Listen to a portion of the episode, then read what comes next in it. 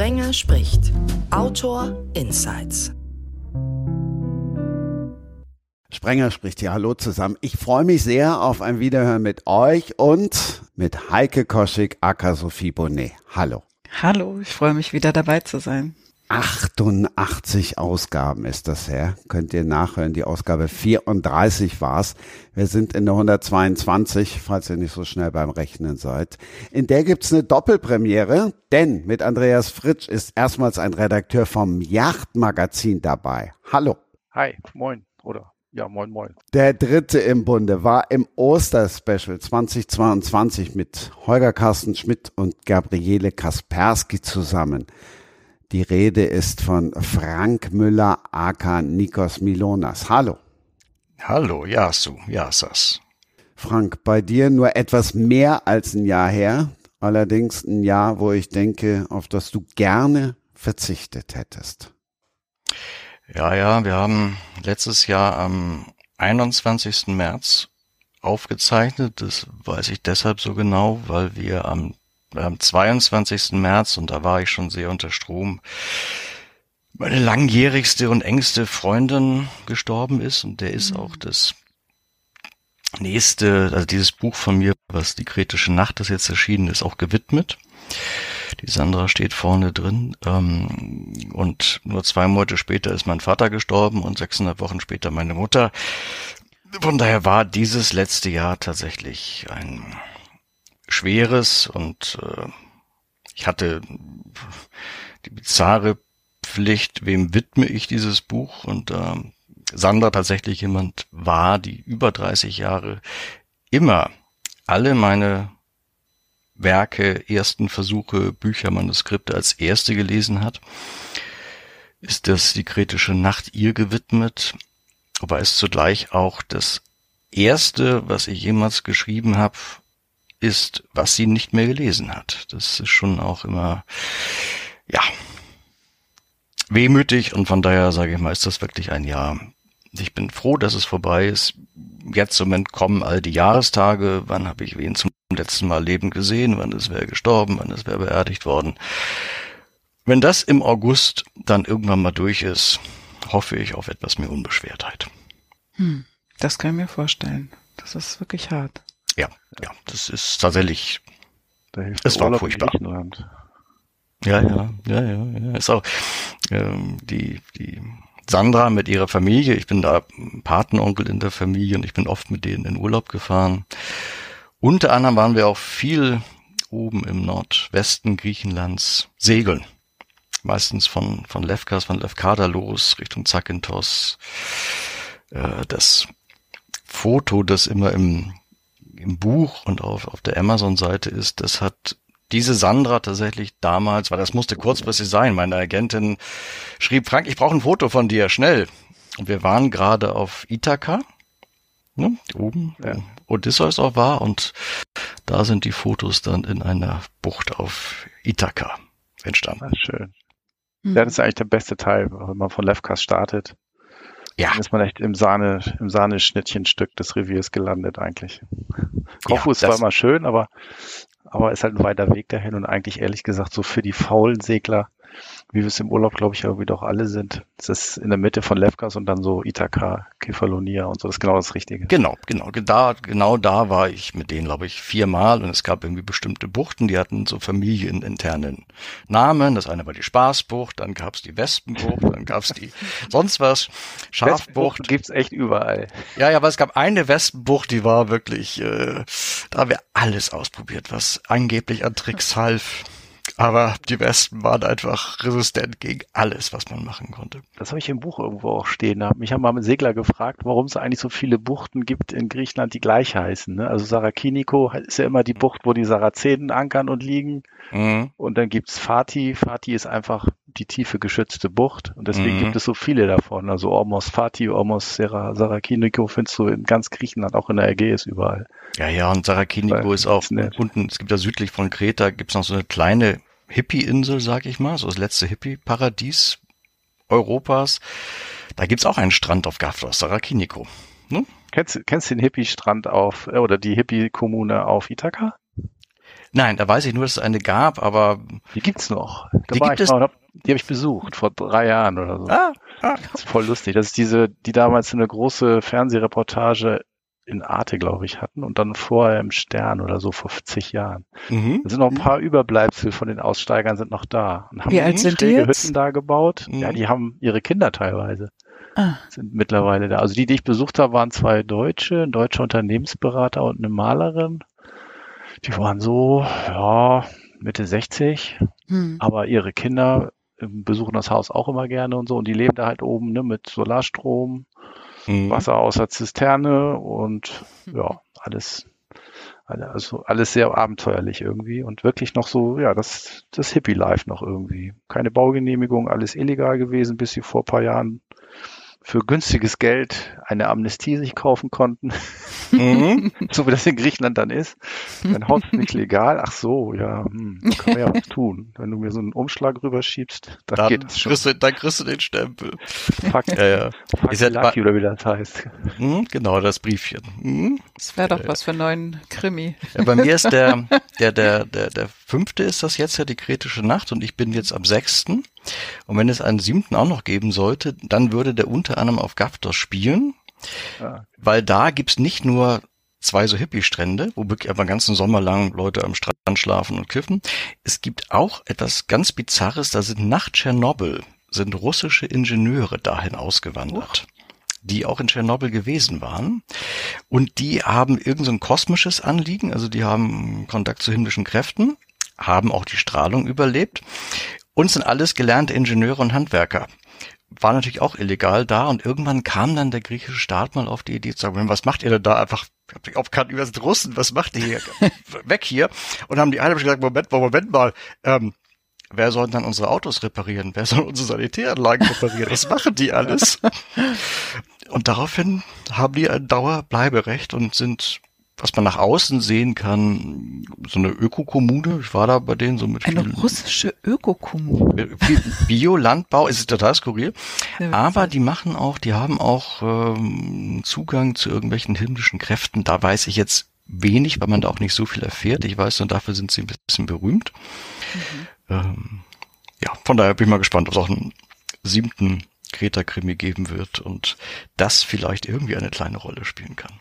Im siebten, das heißt einen Übersprung noch. Also der, der, der sechste spielt auf Kreta bei den, äh, den minoischen Palästen. Da wird es gehen um diesen Diskurs von Festos, dieses, diese Scheibe, die gefunden wurde in dem Palast von Festos und die hm. nach 100, über 100 Jahren noch immer nicht dechiffriert ist. Und da gibt es sehr verschiedene Theorien, was die bedeuten und warum die nicht dechiffriert ist. Du weißt so weit schön. voraus schon, was du alles machst, so an, an Krimis jetzt, so an Naja, Teilen. ich sag mal, diesen sechsten ähm, muss ich in sechs Monaten fertig haben. Also, ja. sag mal, ob ich da nicht wüsste, wenn ich das wissen, nicht wüsste. Aber du bist ja auch schon beim, beim siebten quasi. Naja, da, da bin ich einfach, weil ich mal auf, auf Gastos war mhm. und ist eher so, dass ich denke, wenn ich noch einen mache, dann würde ich das hier gerne einbauen. Aber das ist wirklich ein Unikat. Das ist also ihr seid beide so ne? richtige ne? Berufsschreiber, die wirklich ein Buch nach dem anderen schreiben. Ja, ja. Ah, okay. Schreiben ja, ist, ist Sehnsucht, Schreiben ist, äh, ohne Schreiben geht nicht. Es ist tatsächlich äh, große Leidenschaft. Und wenn ja. ich, ich merke tatsächlich, wenn ich ein paar Tage gar nicht geschrieben habe, werde ich nervös. Ah. Mhm. ja, so ein bisschen geht das. Ne? Ich hatte jetzt lange Pause gehabt. Ähm, ne, Quatsch, nicht lange Pause, Kurzpause gehabt nach einem ganz, ganz langen Schreibzyklus, weil ich ja unter meinem richtigen Namen auch noch äh, zwei Bücher kurz mal geschrieben habe. Und äh, dann plötzlich hatte ich alles fertig nach anderthalb Jahren. Ich hatte wirklich anderthalb Jahre keine richtige Freizeit gehabt und diese Pause zu nutzen, das fiel mir so schwer. Und dann habe ich natürlich wieder Ablage gemacht, in meinem Blog geschrieben und mhm. ich konnte nicht, ich konnte mich nicht aufs Sofa setzen. Das musste ich erstmal wieder lernen. Also schwierig. Aber umso glücklicher bin ich ja auch den nächsten einfach. Band wieder schreiben zu können. das war natürlich auch bei mir auch durch die Pandemie, sag mal, war das Schreiben auch eine großartige Art, diese Pandemie zu verbringen, weil Schreiben ist ja nun, ich spotte ja immer, das ist der einsamste Job der Welt, noch einsamer als mhm. Leuchtturmwärter.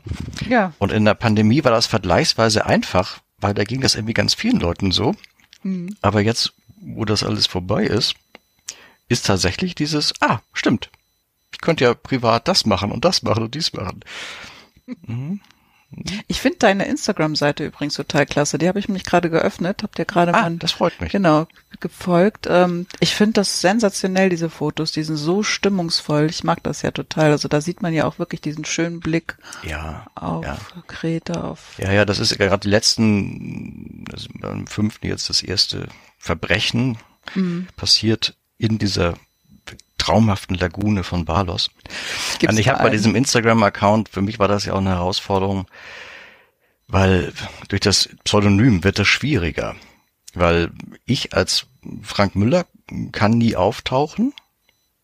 Das ist immer nur Nikos Milonas, aber ne, das ist ja, ich kann kein Foto von mir reinstellen. Und ich habe mir sehr vorgenommen, ich stelle keine Fotos rein, wo erkennbar Menschen sind, die nicht wissen, dass sie da reinkommen, weil das Mhm. Macht man einfach nicht. Nee, das ich. darf man auch gar nicht. Ne? Und dann bin ich einfach auf diese Idee gekommen, ich, ich fahre ja immerhin, ich recherchiere ja sehr genau, also jeder Ort, der auf Kreta in den Krimis eine Rolle spielt, da war ich tatsächlich auch. Und dann mhm. kann ich doch einfach die Fotos von diesen Orten und wenn wen das interessiert, kann immer sehen. Ganz paar Sachen behalte ich immer für mich. Also das, die, ähm, die Taverne von Michalis Eltern, da werde ich immer gefragt, wo ist denn die? ja, die ist da. Das ist so eine am Ende des Hafens da hinten. Hm? Aber die gibt's wirklich? Ja, ja, ja, ja. Die heißt im Original leicht anders. Mhm. Die gibt's, es gibt fast alles gibt es wirklich. Ich ändere dann die Namen immer. Mhm. Ja, das mache ich auch. Also meistens jedenfalls. Ich bin mhm. jetzt tatsächlich in der Situation beim nächsten Buch, wo ich äh, eigentlich die äh, Protagonisten in einem Hotel sein lassen möchte, das wunderschön ist. Und ich frage mich die ganze Zeit, ob ich äh, das so nennen soll oder ob das dann auch wieder abträglich ist irgendwie. Also, dass man die Fantasie mehr spielen lassen soll. Mhm. Dass ich dann nachher vielleicht am Ende des Buches schreibe, inspiriert von oder so. Ja. ja. Ich habe im, im zweiten Kreta-Krimi, da fahren meine beiden Kommissare nach Heraklion. Und da spielt ein sehr großes, sehr markantes weil das ist das höchste Gebäude auf Kreta, ein Hotel eine Rolle, das Hotel Megaron. Und das habe ich aber auch umbenannt, weil ich dachte, mhm. hm. Ja, ich frage mich auch manchmal, wie das so ist, wenn man ähm, über Organisationen schreibt oder so. Also ich habe beim äh, Promosarischer Intrige habe ich über diese Seifenhersteller äh, in Marseille gesprochen oder geschrieben mhm. und ähm, da sind so einige ja Animositäten zwischen den einzelnen Vereinigungen und da habe ich natürlich andere Namen genannt und vor allen Dingen, weil andere äh, Einzelne auch als Täter in Frage kommen. Aber manche machen das ja wirklich so ganz direkt. Die schreiben die Vereinigung und lassen da irgendwelche ja, Leute spielen, die dann Morde begehen könnten. Ich weiß gar nicht, inwiefern das äh, so gut ist, so realistisch dran zu sein. Oder dass man einfach äh, sich daran orientiert, das äh, als Inspirationsquelle nimmt und alles umbenennt. Also ich finde es tatsächlich zwar ein juristisch heikel. Mhm. Das ist eine, wo ich vorsichtig sein will. Und dann sage ich mir immer, was wir machen, ist ja Fiktion. Ja. Wir schreiben ja keine Sachbücher. Und dann finde ich, auch wenn ich nun sehr genau recherchiere und wenn irgendwo steht dritte Straße rechts, dann mhm. ist das auch die dritte ja, Straße rechts. Genau. Aber trotzdem finde ich, ist es, es ist ein Produkt der Fantasie. Aber bei Restaurants zum Beispiel, die man richtig toll fand, also da mhm. gebe ich dann auch gerne den Tipp. Also da lasse ich den dann auch tatsächlich dort essen, mein, mein Pierre. Wie ist das bei dir? So, wenn du ja, machst du Schluss auch?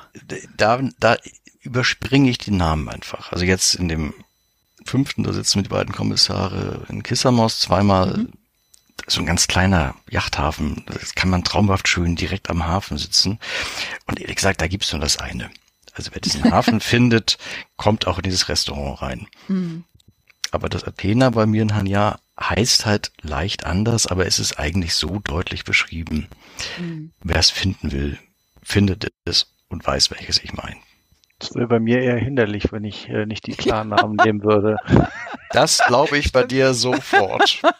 Hm? Zu meinem Revierführer wollen die Leute dann doch schon, dass es tatsächlich der echte Name und auch findbar ist. Ja, ja. Aber mit, mhm. mit Kneipenempfehlungen, finde ich, muss man ganz vorsichtig sein, weil mhm. Also zum einen habe ich echt festgestellt, wenn es, gerade wenn es ein Familienbetrieb ist, wenn irgendwie einer in der Familie sagt, ich habe keinen Bock mehr und ich gehe nach Athen oder was, mhm. Kann so ein Laden ganz schnell in der Qualität abstürzen. Und auf der anderen Seite, wenn man einen Laden irgendwie besonders gut findet, den anderen aber von den anderen 30 vielleicht einfach nicht alle kennt, mhm. ähm, dass dann manche Bösen sind, das doof finden. Ja, ja, das stimmt, aber irgendwie. Dann werden die, unter, dann macht man die sozusagen untereinander neidisch. Das ist dann auch nicht gut. Ja, aber hat das denn wirklich so große Auswirkungen? Also das frage ich mich manchmal. Also, gehen dann die, die Leserinnen und Leser tatsächlich genau dorthin, wo dann die Protagonisten gegessen haben? Ja, ich habe ja keine Protagonisten, ich habe ja einfach ja, nur einen Revierführer. Ja, ja, klar, aber bei dir. Das ist aber schon so, dass die dann, dass die dann Briefe schreiben ja. und sagen, ja Mensch, wir haben ihren Tipp befolgt und war super und toll, toll, ja. toll. Aber manchmal eben auch, haben ihren Tipp befolgt, äh, Laden leider abgerockt mm. und Essen ja, nicht mehr gut. Das, das kann natürlich passieren. Ja. Und das Update kann man auch nicht so schnell machen dann. Ne? Ich weiß nicht, äh, wie viele Auflagen nee, also es der, dann gibt. Der erscheint ja, also ich glaube, ich habe jetzt vierte Auflage und ähm, die Auflage bleibt so zwei Jahre mhm. oder drei. Kommt immer so ein bisschen drauf an, wie es gerade das Revier läuft. Und äh, solange ist er dann halt natürlich auch, äh, wenn dann nach einem Jahr irgendwas passiert mit der Kneipe oder dem Hafen auch. Mhm. Manchmal ist es ja auch so, so ein Hafenmeister wechselt. Und das war vorher ein ganz, ganz findiger, pfiffiger Kerl und dann kommt halt mhm. halt irgendjemand, der da keine Lust drauf hat oder gar keiner. dann fällt so ein Hafen ganz schnell auseinander. Da holt ja, er dann irgendwas, die Realität worauf, ein. Ja, worauf muss man sich aber verlassen dann bei so einem Revierführer, denke ich. Also ja, im ja, Sinne von, im Sinne von das, was geschrieben wurde äh, zum Zeitpunkt der äh, Veröffentlichung ist richtig und alles andere danach, das ist halt in Real Life. Also. Aber was halt wirklich toll ist, ist, wenn du nachher Schreiben kriegst von Leuten, denen es ähm, entweder weil sie dir sagen, guck mal, ich habe hier was Neues gefunden, hm. äh, oder ich habe das gemacht, was du gemacht, sag, uns empfohlen hast und das war gut, oder Leute schicken dir irgendwelche Urlaubsbilder und sagen, guck mal, so toll war unser Urlaub, vielen Dank fürs Buch oder so. Ja, das ist das finde ich dann immer nett irgendwie. Ja. Das ist toll, das ist toll, ja. Das hatte ich ganz extrem beim Promosalischen Stolz. Da ist er mit einem Hausboot äh, durch die Camargue gefahren und äh, mehrere Orte hat er da besucht und äh, das, da gab es ganz, ganz große Resonanz. Das haben ganz viele nachgemacht. Das fand ich schon witzig. Ja. Hausboot, ja. ja. Steht kein was drauf, kann ich nicht machen. Bei uns muss es Segeln sein. Yachtboot, Yachtsegler, also Segelbootsegler und Motorboot, das sind zwei sehr getrennte Klientel. Die auch eine gewisse Verachtung füreinander haben, nach meiner, nach meiner Erfahrung. So, ne? Ach nein, nur weil wir sie Bratzenbootfahrer nennen. Das ist ja ganz normal. Eigentlich. Ja, das eine sind die Profis und das andere sind die Touristen. Das ist so, oder wie? Nee, das ist, nee, nee, das ist ein großer Irrglaube. Mhm. Es gibt auch ganz, ganz gute, ganz tolle Motorbootfahrer, die das echt gut beherrschen und genauso idiotische Charterbootsegler, die das nicht können. das ist egal. Hm. Ja, gerade beim Hausboot stelle ich mir das eigentlich toll vor. Das ist ja wirklich ein ganz anderer ganz andere Stimmung, ganz andere Atmosphäre. Das ist ja eher so wirklich, dass man da so nur rumschippert ein bisschen und ab und zu mal eine Schleuse mitnimmt oder so, dass es so ein gemächlicher Urlaub ist. Ja, die und fahren halt mehr durch die Landschaft richtig durch. Genau. So. Also wir ja, fahren ja. ja. außen am Meer, an, an der Landschaft und da geht's entlang. Dann zur Sache, ja, teilweise. Die fahren zwischen scharfen Kühen und Wiesen einfach durch, so durch die Kanäle. genau. Das ist interessant. Also wenn ich das mal ab und zu irgendwie so mache für irgendeine Geschichte mit irgendwas, wo man den Mast legen kann oder so, ist man immer ganz überrascht, so, also so wirklich zwischen Blumen und Kühen und also in Holland kann man das auch so erleben. Aber unten in, in Venedig und so geht das auch sehr gut. Hm. Ach, das kann man machen, so das, den Mast umklappen. Also ich bin ja total lei, also bitte nicht lachen. ich habe ja, nie auf einem Segelboot gestanden. noch nie. Das noch nie. Furchtbar. Aber du lebst doch in Hamburg, oder? Ja, aber man okay. muss nicht unbedingt Segler sein. Das hört man immer wieder. Ja, ja nee, also, also es, ist, es gibt tatsächlich Boote, wo du das kannst. Also mhm. die sind dann allerdings meistens in Holland oder in Polen, so auf masurische Seen und so. Und die sind dann darauf spezialisiert auch so ein bisschen. Die haben dann so eine Vorrichtung, dass du das in 20 Minuten, zack, steht, äh, liegt der Mast auf dem Boot und dann kannst du unter irgendeiner Brücke durchfahren. Die Kombination finde ich sehr interessant, weil dann hat man einerseits das Meer und wirklich dieses Wilde, dieses Urtümliche, die, ja, wo man wirklich auch mit Kräften arbeiten muss, wie ich es mir vorstelle, und dann eben das, das Gemächliche, wenn man dann irgendwelche Flüsse lang schippert. Ja, das, das überschneidet sich dann nicht so. Also, wenn du sowas machst, dann bist du eigentlich meistens auf Seen oder auf Flüssen. Also, dann fährst du nicht raus aufs Meer, so. Mm, okay. Das sind auch eher kleinere Boote. Hm. Tja. Ich habe noch nie, wie gesagt, also auch als ich in Travemünde noch gelebt habe als Kind, da waren es dann eher die ähm, ja, Butterschiffe nannte man das damals. dann ist man rausgefahren bis zur Grenze und dann konnte man dort äh, kostenlos einkaufen. Das war so mein Kontakt mit dem Meer. Ansonsten. sofern ich, bei, ich bin ja in der Nordsee groß geworden und wir sagen ja nicht die Ostsee, sondern der Ostsee. Das Ach. nehmen wir als, das ja. als Meer nicht ernst. also ein groß, ist ein großer Binnensee für uns in der ja, Nordsee. Ist natürlich, ist natürlich tatsächlich äh, Pille-Palle im Vergleich zu, zu Strömungsrevieren, das stimmt. Ich bin jetzt, Zeitreviere sind da schon ein bisschen. Ich bin eine Zeit lang in Nordfriesland im Wattenmeer, also zwischen den Halligen auch gesegelt und das ist tatsächlich eine Herausforderung. Ist toll, mhm. aber da diese, muss in den Prielen dich bewegen und gleichzeitig die Tide, Hochwasser, Niedrigwasser im Blick haben, das ist eine Herausforderung. Und dagegen ist die Ostsee wirklich nett. Ja, ne. Ich weiß, meine, eine meiner ersten Geschichten, als ich noch Volontär bei der Yacht war, ähm, da sollte ich mit einem Eigner eines Katamarans einen, einen Turn durch die ähm, ostfriesischen Inseln machen. Mhm. Und ähm, ja, ich war noch nie auf der Nordsee gesegelt und der hat das alles, konnte trocken fallen, haben wir da auch alles gemacht und so. Und äh, ich hatte also mit diesem Menschenschlag so von der deutschen Nordseeküste bisher nicht so wahnsinnig viel zu tun. Dann waren wir auf irgendeiner Insel, ich weiß nicht mehr welches war, was, was Spiekeroog, ich weiß nicht. Auf jeden Fall waren wir dann in einer Inselkneipe und die eher wortkargen Norddeutschen saßen da so und, und sprachen. Und dann irgendwann dann bin ich dann mit der Wirtsfrau hinterm Tresen so ein bisschen ins Gespräch gekommen und habe sie dann so gefragt, es äh, erzählte dann, ja, wir segeln von Insel zu Insel, was ihr denn so als Einheimische an der Nachbarinsel und an der nächsten, zu der wir jetzt fahren, was ihr da so am besten gefällt. Und dann sagte sie, ja, keine Ahnung, da war ich noch nie. Und die Frau war, die Frau war Mitte, Ende 50. Dann hat sie gesagt, wie, sie leben hier auf, ich meine, ich glaube, es war Spiegelung, und waren noch nie auf der Nachbarinsel hier so auf Wangerooge und weiß der Teufel was.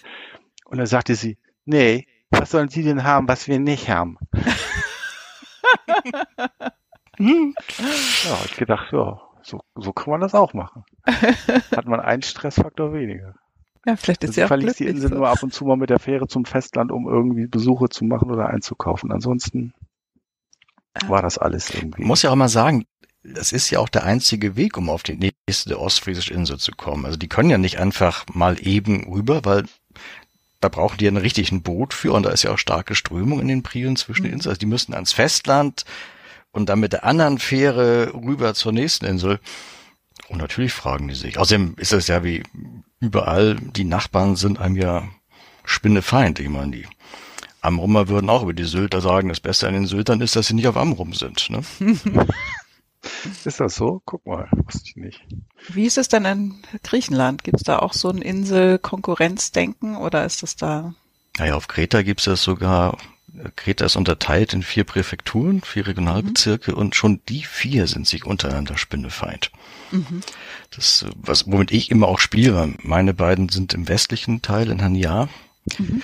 aber gelegentlich halten sich ja Kriminelle nicht an diese Präfekturgrenzen. Mhm. Und dann müssen die in anderen Präfekturen auch ermitteln. Und das thematisiere ich immer auch, was das für Probleme gibt und was das für hierarchische und Konkurrenzprobleme gibt. Und da ist auch Kreta eine sehr, sehr wechselvolle Geschichte und Hania war auch mal Inselhauptstadt und wäre es eigentlich gerne wieder. Mhm. Jetzt ist es Heraklion, ist auch viel größer. Das nehmen die Bewohner von Hania den Menschen in Heraklion bis heute ein wenig übel. Und ich habe da, wo der fünfte unter anderem spielt, habe ich mit Wirtsleuten mal gesprochen. Die waren mal ganz im Osten die mal drei Tage Urlaub machen. Mhm. Die sind nach einem Tag zurückgefahren, weil die sich ganz schlecht behandelt fühlten, nachdem die anderen das Autokennzeichen gesehen hatten. Die oh. fühlten sich wirklich schlecht behandelt. Sie würden im Hotel das schlechtere Frühstück bekommen und und und und sind nach einem Tag wieder gefahren. Das ist ja verrückt. Die Spione, die Spione vom anderen Teil der Insel, ja. Genau. Ja, das ist, glaube ich, schon so ein bisschen dieser Inselstolz, der ist in Griechenland echt, ja, der ist da echt präsent, das stimmt. Mhm. Ja. Also man merkt das auch immer so ein bisschen, dass die manchmal sich gegenseitig nichts gönnen. Also so gerade diese Tavernenwirte nebeneinander.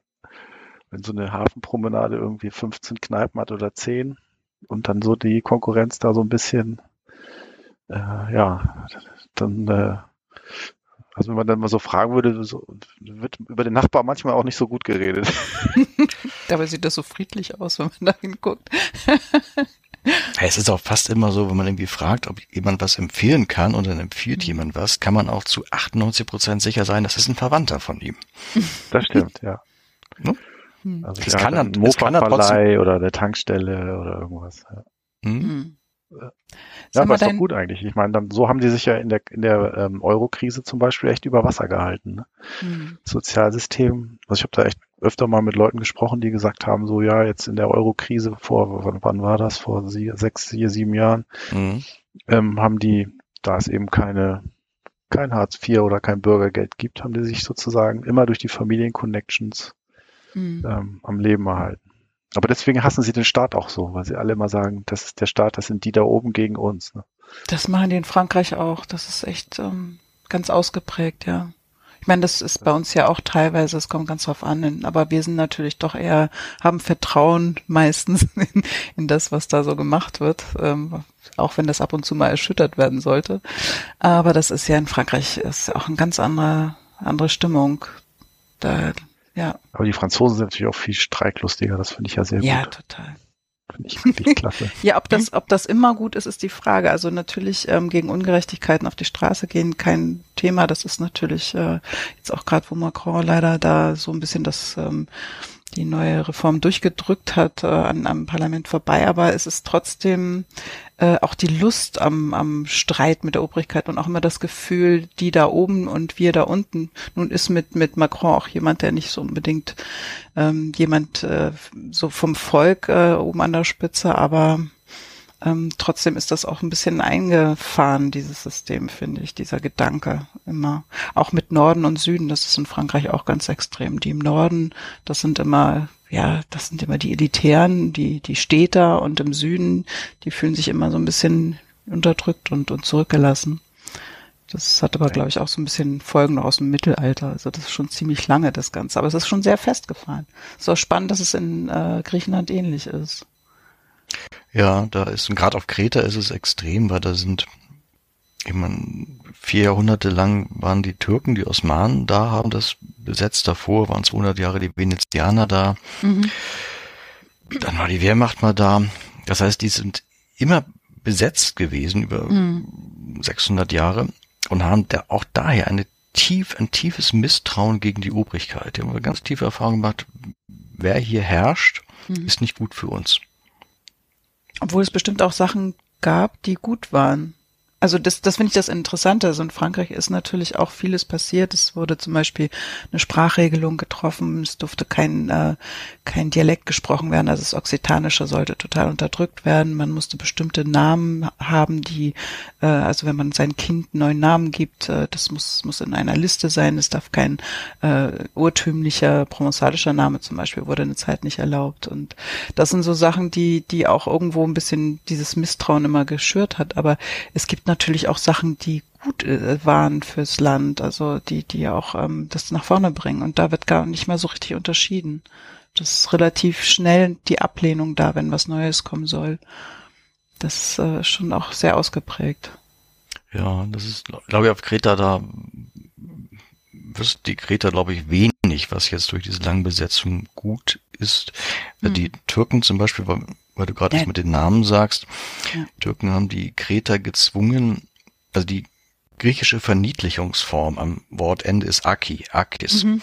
Deswegen heißen 95 Prozent aller Griechen, äh, aller Kreter mit einem Akis-Namen, so wie der auch mit der Ministerpräsident mhm. von Griechenland, Mitsotakis, der kommt aus Hania, Mitsotakis. Das ist immer an dieses Chen oder Lein im Deutschen. Mhm. Da haben die Türken die Kreter damals zu gezwungen. Mhm. Und dadurch kann man die Namen aber zum Beispiel, also in Griechenland weiß man immer, wenn einer hinten Akis heißt, kommt der in aller Regel von Kreta. Mhm. Mhm.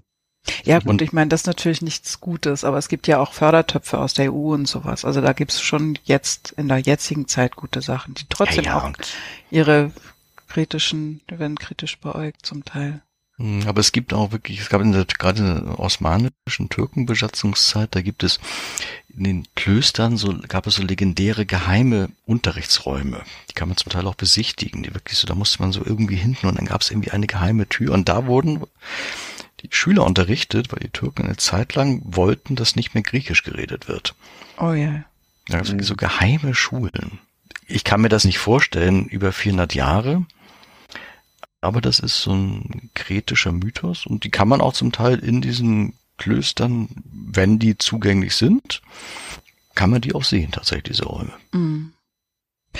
Das merkt man heute bestimmt immer noch so ein bisschen. Also die, die Konflikte zwischen der Türkei und Griechenland, die sind ja auch nicht ohne gerade. Ne? Kriegt man das oh, mit, wenn man vor Ort... Das ist richtig dramatisch. Also ja. ich bin letztes Jahr zwischen äh, Kos und der griechischen Küste gesegelt. Mhm. Und da vor letzten Jahren dauernd die türkischen Kampfflugzeuge und Militärschiffe die Grenze. Mhm.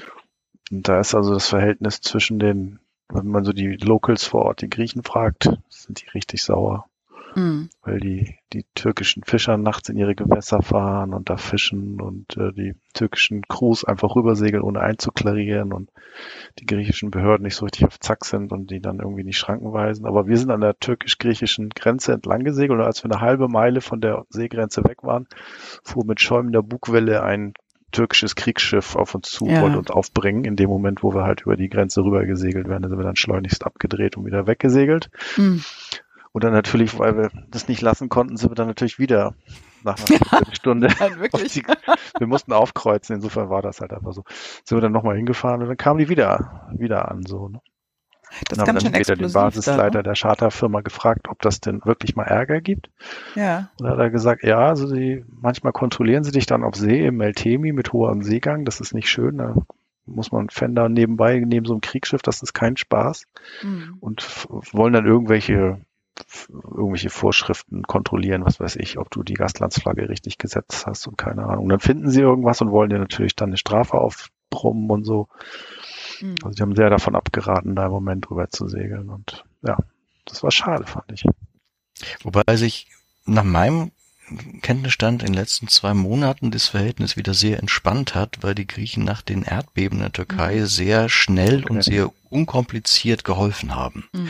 Außerdem ja. ist auf der Regierungsebene, weil die standen ja kurz vom Krieg, also Tür ja. Erdogan ja. hat ja mehrfach gesagt, wir könnten da jederzeit über Nacht zack einfach rein. Und äh, das scheint im Moment ist das im Vergleich sehr, sehr entspannt. Aber mhm. das kann sich auch schnell wieder ändern. Ja, der hat ja auch irgendwie gesagt, in, auf, auf jeder griechischen Insel, auf der eine Moschee steht, und das sind ja nicht so ganz wenige, sind ja irgendwie auch türkisch. Das fanden die Griechen auch überhaupt nicht lustig. Das finden die überhaupt nicht lustig, weil man das, die waren halt auf Kreta 400 Jahre, da gibt's natürlich laute Überreste von mhm. Moscheen. Also ein bisschen, bisschen äh, humorvoll haben die Griechen das dann kommentiert, als das furchtbare Erdbeben da auf Kos war. Also ich glaube, es sind sogar ein paar Leute gestorben, meine ich, zwei oder so. Das letzte jetzt vor eineinhalb, zwei Jahren. Da sind ja viele Häuser eingestürzt, aber vor allen Dingen auch die Moschee. Mm. Das wurde dann mit einem suffisanten Grinsen zur Kenntnis genommen. Oha. Mhm. ja, das ist so, so wirklich das Verhältnis ist tatsächlich im Moment fand, fand ich äh, eher schwierig. Aber naja. Mm. Ja, das Verhältnis ist grundsätzlich extrem schwierig. Das äh, weil es ja auch eine ganz wechselvolle Geschichte hat. Also vor 100 Jahren der Exodus von, von der Gegend um Izmir, aber eine riesige griechische Bevölkerungsschicht, die mussten alle weg. Das ist, aber da gab es ja, gibt's ja, gab's einen großen Austausch der Kulturen eigentlich. Mhm. Ja, die einen sagen Austausch, die anderen sagen Vertreibung. Ne? Ja, sag mal, die Vertreibung, würde ich mal sagen, war nach dem Austausch, aber natürlich auf Kreta haben das die kretischen Einwohner und Einwohnerinnen nie als Austausch und als Besatzung erlebt. Hm. Hm. Aber dieses Thema Erdbeben finde ich übrigens interessant in der Region. Also mir ist das erst so über die Jahre klar geworden. Also ich segel nicht nur in dem Gebiet Ionisches Meer, wo ich den Revier, Revierführer darüber geschrieben habe, sondern auch in der Ägäis viel. Mhm. Dass durch diese, durch das ganze Meer dieser, dieser ägäische Feuerbogen geht. Mhm. Also irgendwie, dass du immer mal wieder eine Insel triffst, auf dem echt noch aktiver Vulkanismus anzutreffen sind und dass diese Plattentektonik, die da aufeinander ähm, stößt, für diese mhm. ganzen Erdbeben verantwortlich ist. Und das letzte große Erdbeben da, das Kefalonia so verwüstet hat in den, ich glaube, 60ern oder was.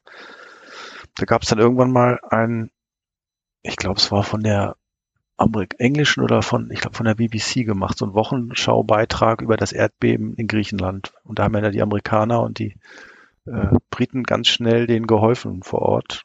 Also wie so eine Insel, da waren dann wirklich, da haben sie dann Hafenmauern gezeigt, wo sich die Mauern tatsächlich irgendwie auseinander bewegt haben, irgendwie Aha. eineinhalb Meter oder so.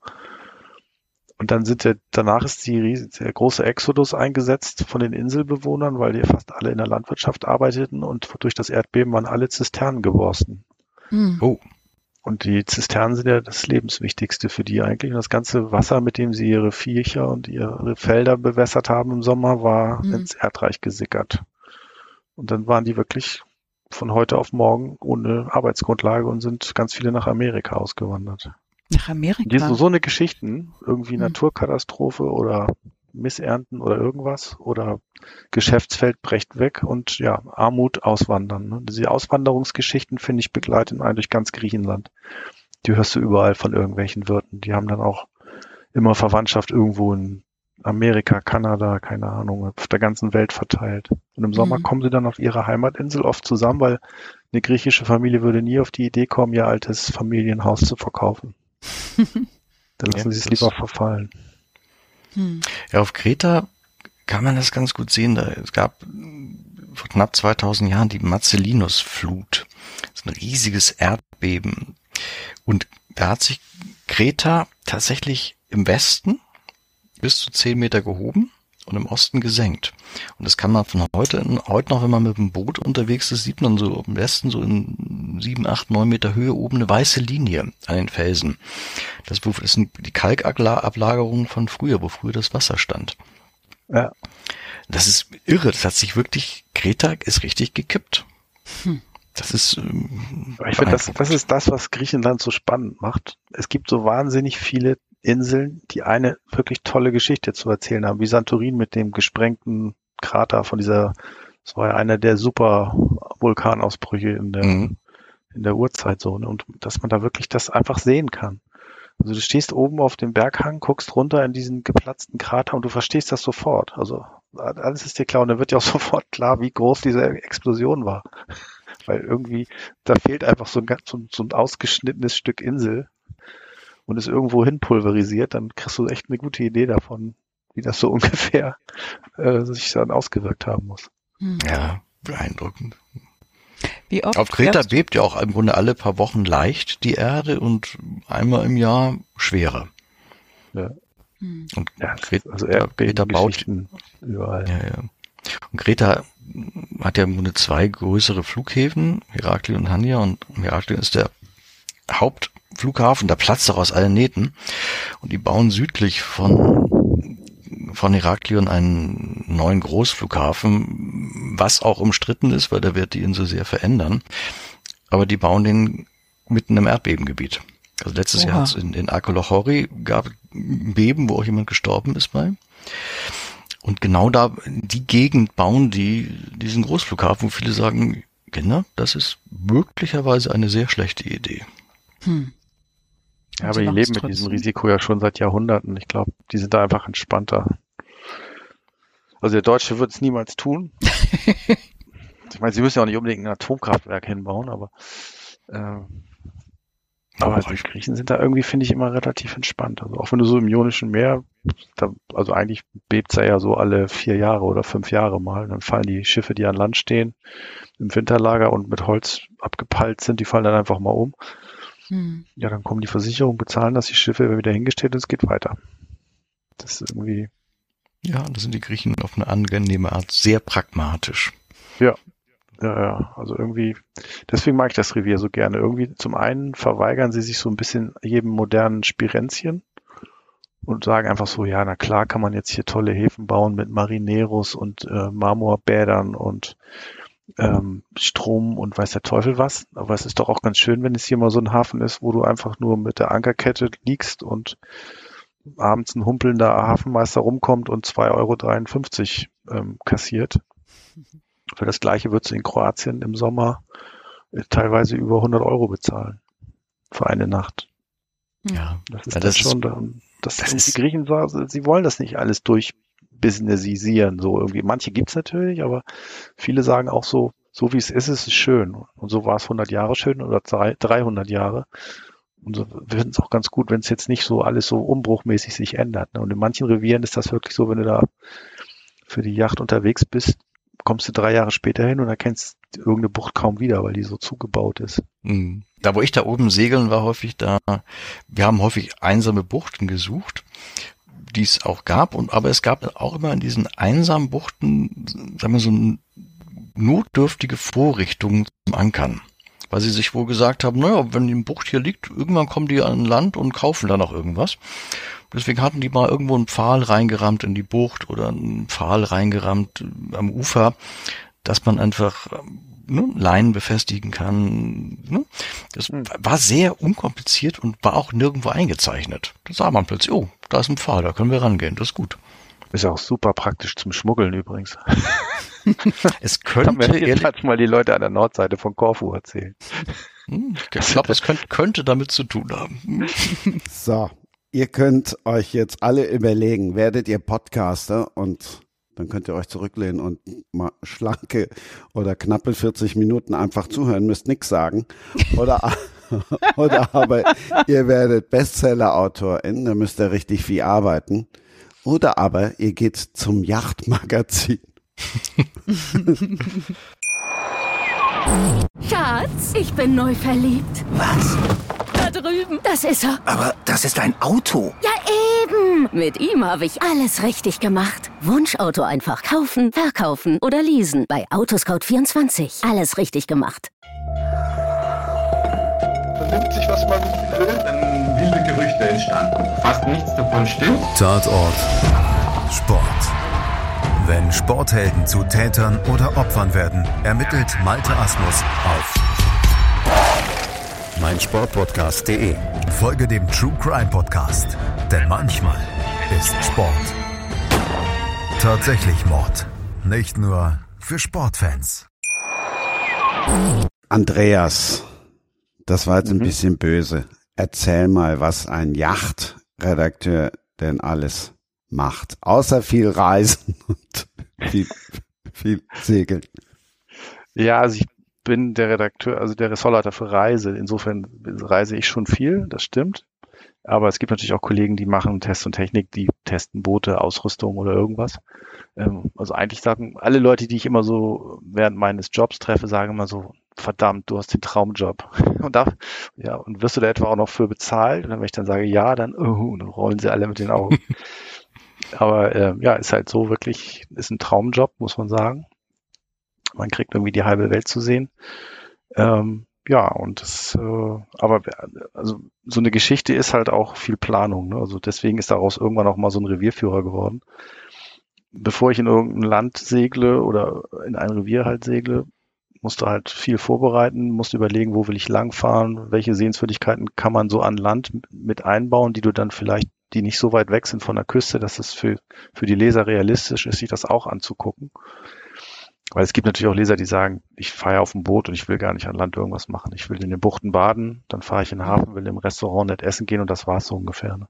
Da so einen Mittelweg zu suchen und das war damals so die Idee für dieses Buch, mhm. ähm, dass ich den Leuten gesagt habe, wenn du jetzt nur eine Woche oder zwei Wochen Urlaub hast, hast du keine Lust irgendwie einen Revierführer zu lesen, weil Revierführer sind eigentlich so Buchtentelefonbücher die sind ziemlich langweilig zu lesen, weil da ist halt jede Bucht drin und dann steht halt jedes Mal irgendwie das Gleiche und wie viele Liegeplätze und wie tief das Wasser und welche Klohäuschen. Aber eben nichts darüber, ob es da eine nette Taverne gibt oder ein lustiges Inselmuseum oder vielleicht ein Wochenmarkt oder was, was interessant so ist, was abseits des Segelns ist. Und deswegen habe ich dann irgendwann mal gesagt, ich schreibe mal so eine Mischung aus beiden. Mhm. Das aber auch nicht so dick ist, das Buch, nicht so teuer wie, wie so ein, also es gibt Re Revierführer, der für Griechenland, da gibt es die Bibel, also es gibt die Griechenland-Revierbibel von Rod Heikel, das ist ein Engländer, der seit Ewigkeiten fährt, die hat fast in der deutschen Übersetzung fast 1000 Seiten. Hallo, oh. 1000 Seiten? Das Buch wiegt mehr als mhm. meine Rettungsweste und meine Segelsachen zusammen. Gibt's jetzt als E-Book auch? In, wer nimmt das in dem Fluggepäck mit? und so haben wir dann halt damals, äh, habe ich da gesagt, okay, dann machen wir was anderes. So ist das Buch entstanden und ja. Mhm. Also eigentlich war das so. Das war einfach eins der ersten Reviere, in dem ich ganz viel unterwegs war. Und dann bin ich so ein bisschen falling in love with Greece da gelandet und das ist eigentlich so mein, mein absolutes Lieblingsrevier in Europa auf jeden Fall. Mhm. Und äh, ja. Folgen denn noch weitere Revierführer in anderen Gebieten oder? Ja, ich habe einen geschrieben über die Türkei noch. Der ist im Moment ähm, ja sozusagen pausiert der, weil die Türkei wegen der politischen Situation von Herrn Erdogan so mhm. bei den Seglern in der Gunst abgestürzt ist, katastrophal, dass da eigentlich mhm. kaum noch jemand hinfährt. Mhm. Aber es gibt doch noch, äh, das Konzept haben dann für andere Reviere ähm, andere Autoren übernommen. Ich habe einfach, weil ich, ich bin halt Haupt, Haupt ähm, Vollzeitredakteur, mhm. habe jetzt nicht Zeit nebenbei noch zig Bücher zu schreiben. Das war nur so, ein, so ein, eine Herzensangelegenheit sozusagen. Wie stelle ich mir das denn vor? Also du fährst, äh, bist ständig am Segeln und berichtest davon. Ich sehe jetzt, ich habe mir das natürlich auch gleich hier mal ergoogelt, einen ganz tollen Bericht äh, vom Golf von ne äh, Neapel ähm, also mit, mit wunderschönen Bildern. Das heißt, du fährst da, du segelst dorthin und machst die Fotos und äh, berichtest davon in der, in der Yacht oder? Genau. Ja. Also es gibt halt Reviere, die wir immer wieder besuchen. Manchmal gibt es auch Reviere, die eine Zeit lang nicht erreichbar sind, weil es da keine Basis gab, also keine mhm. Charterbasis, keine Schiffe verfügbar waren oder äh, dann die Flugverbindung gerade mal schlecht ist. Also im Ionischen Meer war das auch immer mal wieder. Das ist eine Zeit lang gab es schlechte Flüge nach Lefkas. Mhm. Da musste man dann eigentlich immer von Korfu starten. Dann ging Lefkas wieder gut. Dann sind viel mehr Crews äh, plötzlich von Lefkas gestartet. Mhm. Also es verschiebt sich immer so ein bisschen durch die äußeren Gegebenheiten auch. Ne? Mhm. Und wie lange ja, bleibst du denn? Da, ja, ich genau. bleib meistens so zehn Tage oder zwei Wochen. Mhm. Aber ich segel halt auch in, in meiner Freizeit und im Urlaub da dann. Und das heißt also, ja, also außerhalb des Jobs gehe ich halt auch segeln. Ne? da hat auch jemand seinen Job irgendwie als, als Hobby. genau. Das ist schön. Ja, ich habe so nach dem Studium irgendwie gedacht, so, hm, was könnte ich denn werden? Äh, hatte so ein bisschen Journalismus, halt normalen Journalismus, Politik-Sachen gemacht und äh, mhm. äh, auch Politik und Germanistik studiert. Hatte so, hm, ja, okay, also ich könnte mich jetzt ja so bewerben, so bei Tageszeitungen und so, aber eigentlich also okay, ich gebe dem Versuch einmal mich bei der Yacht zu bewerben, gebe ich dann einen Versuch so, weil Boot hatte ich halt schon und gesegelt war ich schon seit Kindheit und habe da so ohne Erwartung eigentlich irgendwas hingeschrieben. Ja, und dann gab es eine Einladung zu einem Gespräch, daraus wurde sofort eine freie Mitarbeiterschaft, daraus wow. ein Volontariat. Und seitdem bin ich nicht mehr weggegangen. ist auch schon ein bisschen her. Wow, wow. Wäre ich ja schön doof auch. Also der Traumjob. Ja, ja, ja, muss man so sagen. Klar.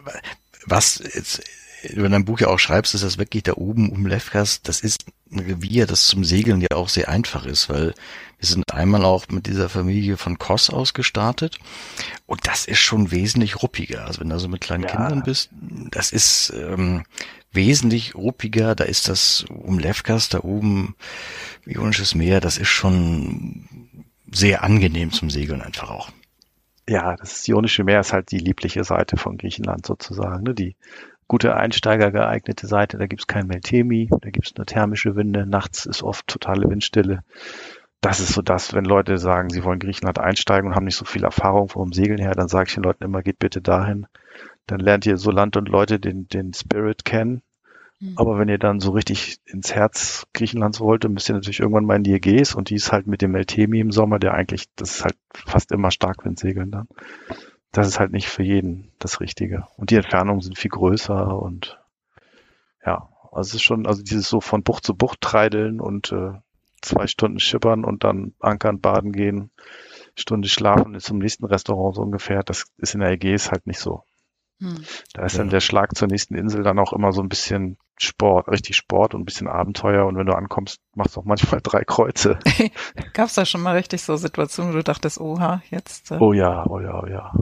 Es gibt vor allen Dingen die Inseln da so hoch und so bergig, da weht es auf den Rückseiten. Wenn der Meltemi ist ja so ein Sommerwind, der durch das Hitzetief über der Türkei entsteht. Also der weht eigentlich die ganze Zeit. Und der weht dann auch oft tagelang mit auch sechs bis neun Windstärken.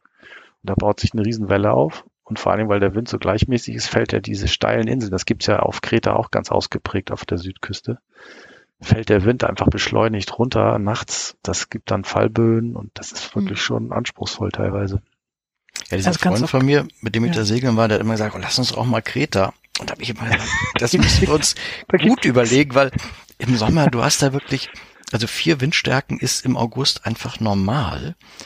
Ja. Und du hast da auch wenig jetzt so auf Kreta liebliche Buchten. Das ist schon sehr rau da alles.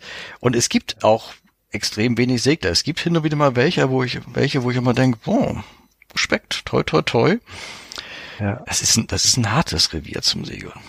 Also tatsächlich ist es so, es gibt seit bestimmt, also ich mache den Job bei der Yacht seit fast 25 Jahren und es gibt einfach auf Kreta keine Charterfirma, die eine größere Flotte hat. Es gab mal zwei Versuche von irgendwie so ein paar mhm. Schiffen, die da stationiert wurden. Und die haben ganz schnell wieder aufgehört, weil die Kunden die Schiffe dann immer kaputt zurückgebracht haben, weil sie mit oh. dem vielen Wind nicht umgehen konnten. Und dann habe ich mal jemanden getroffen, der wirklich, Landsegler, der das wirklich gut kann, den ich auch kenne. Und der hat dann gesagt, so, ich muss das mal ausprobieren. Dann ist die Insel dann zwei Monate, glaube ich, bestimmt da gesegelt und sagt hinterher auch so, also wirklich, wirklich, wirklich anspruchsvoll und viel Wind und auf der Südseite, weil die Insel halt der, auf der Nordseite kommt der Meltemi an, schiebt sich schön so die Berge hoch und wenn er die Berge dann überwunden hat, fällt er da runter, auf der Rückseite runter praktisch, ne? Und dann gibt's Fallböen. Da habe ich also Videos gesehen, wie die Fallböen runterknistern, das war schon, da verbringt man halt keine schöne Nacht vor Anker. Nein, definitiv nicht. Und wenn du dann auch mal so mit kleinen Kindern unterwegs bist, wo du eigentlich ja nett in der Bucht und baden und eigentlich bist du nur damit beschäftigt, dass dieses du nicht irgendwie im Sturm kenterst oder Wasser reinschlägt, ähm, da wird der Spaß dann doch. Aber wenn du meine schneller. Kinder fragen würdest, die lieben Griechenland. Weil da die, die Leute so entspannt sind und weil sie da so viele Erlebnisse hatten. Also mein, mein Sohn ist mal am Strand von einer Insel äh, mit, mit meiner Tochter irgendwie am Wasser da spazieren, spielen, rumgelaufen und dann hatten sie plötzlich einen kleinen Tintenfisch. Also ein, nicht ein Tinten, also ein Kraken, richtig, ne? Mhm. Der, der spielte, während sie so im 20 Zentimeter tiefen Wasser standen, um ihre Füße rum und saugte sich mit einem Tentakel an dem großen Zeh von meinem Sohn fest. und ich hätte jetzt, also erste, erste väterliche Reaktion war, oh, der, der schreit jetzt bestimmt, springt auf und läuft weg. Aber nein, sie haben ihn Oscar getauft und sind ihm vorsichtig am Fuß durchs Wasser gegangen. und wollten, dass ich ihn unbedingt mitnehme. Wie, wie, wie, alt, wie alt war dein Sohn da? Ach, so vier oder so. Fünf. Ja. Oh, das ist ja Respekt. spannend. Mhm. also das, also wirklich, das ist nett, ist ein Familienrevier, weil es immer warmes Wasser zum Baden und äh, tolles türkises Wasser, weil klares Wasser, wenig, wenig Dreck, wenig Verbauung, so, ne? Also es gibt mhm. so Reviere, wo du manchmal hinkommst und dich fragst, wie können Menschen, die an der Küste leben, so viel Dreck in das Wasser reinwerfen. Ne? Also dieses Plastikmüllproblem, also in Italien zum Teil ist das wirklich, also gerade so Neapel zum Beispiel. Da siehst du das wirklich, ne? Und in Griechenland war das früher auch mal so ein bisschen und das ist so viel besser geworden. Was hat das denn verbessert?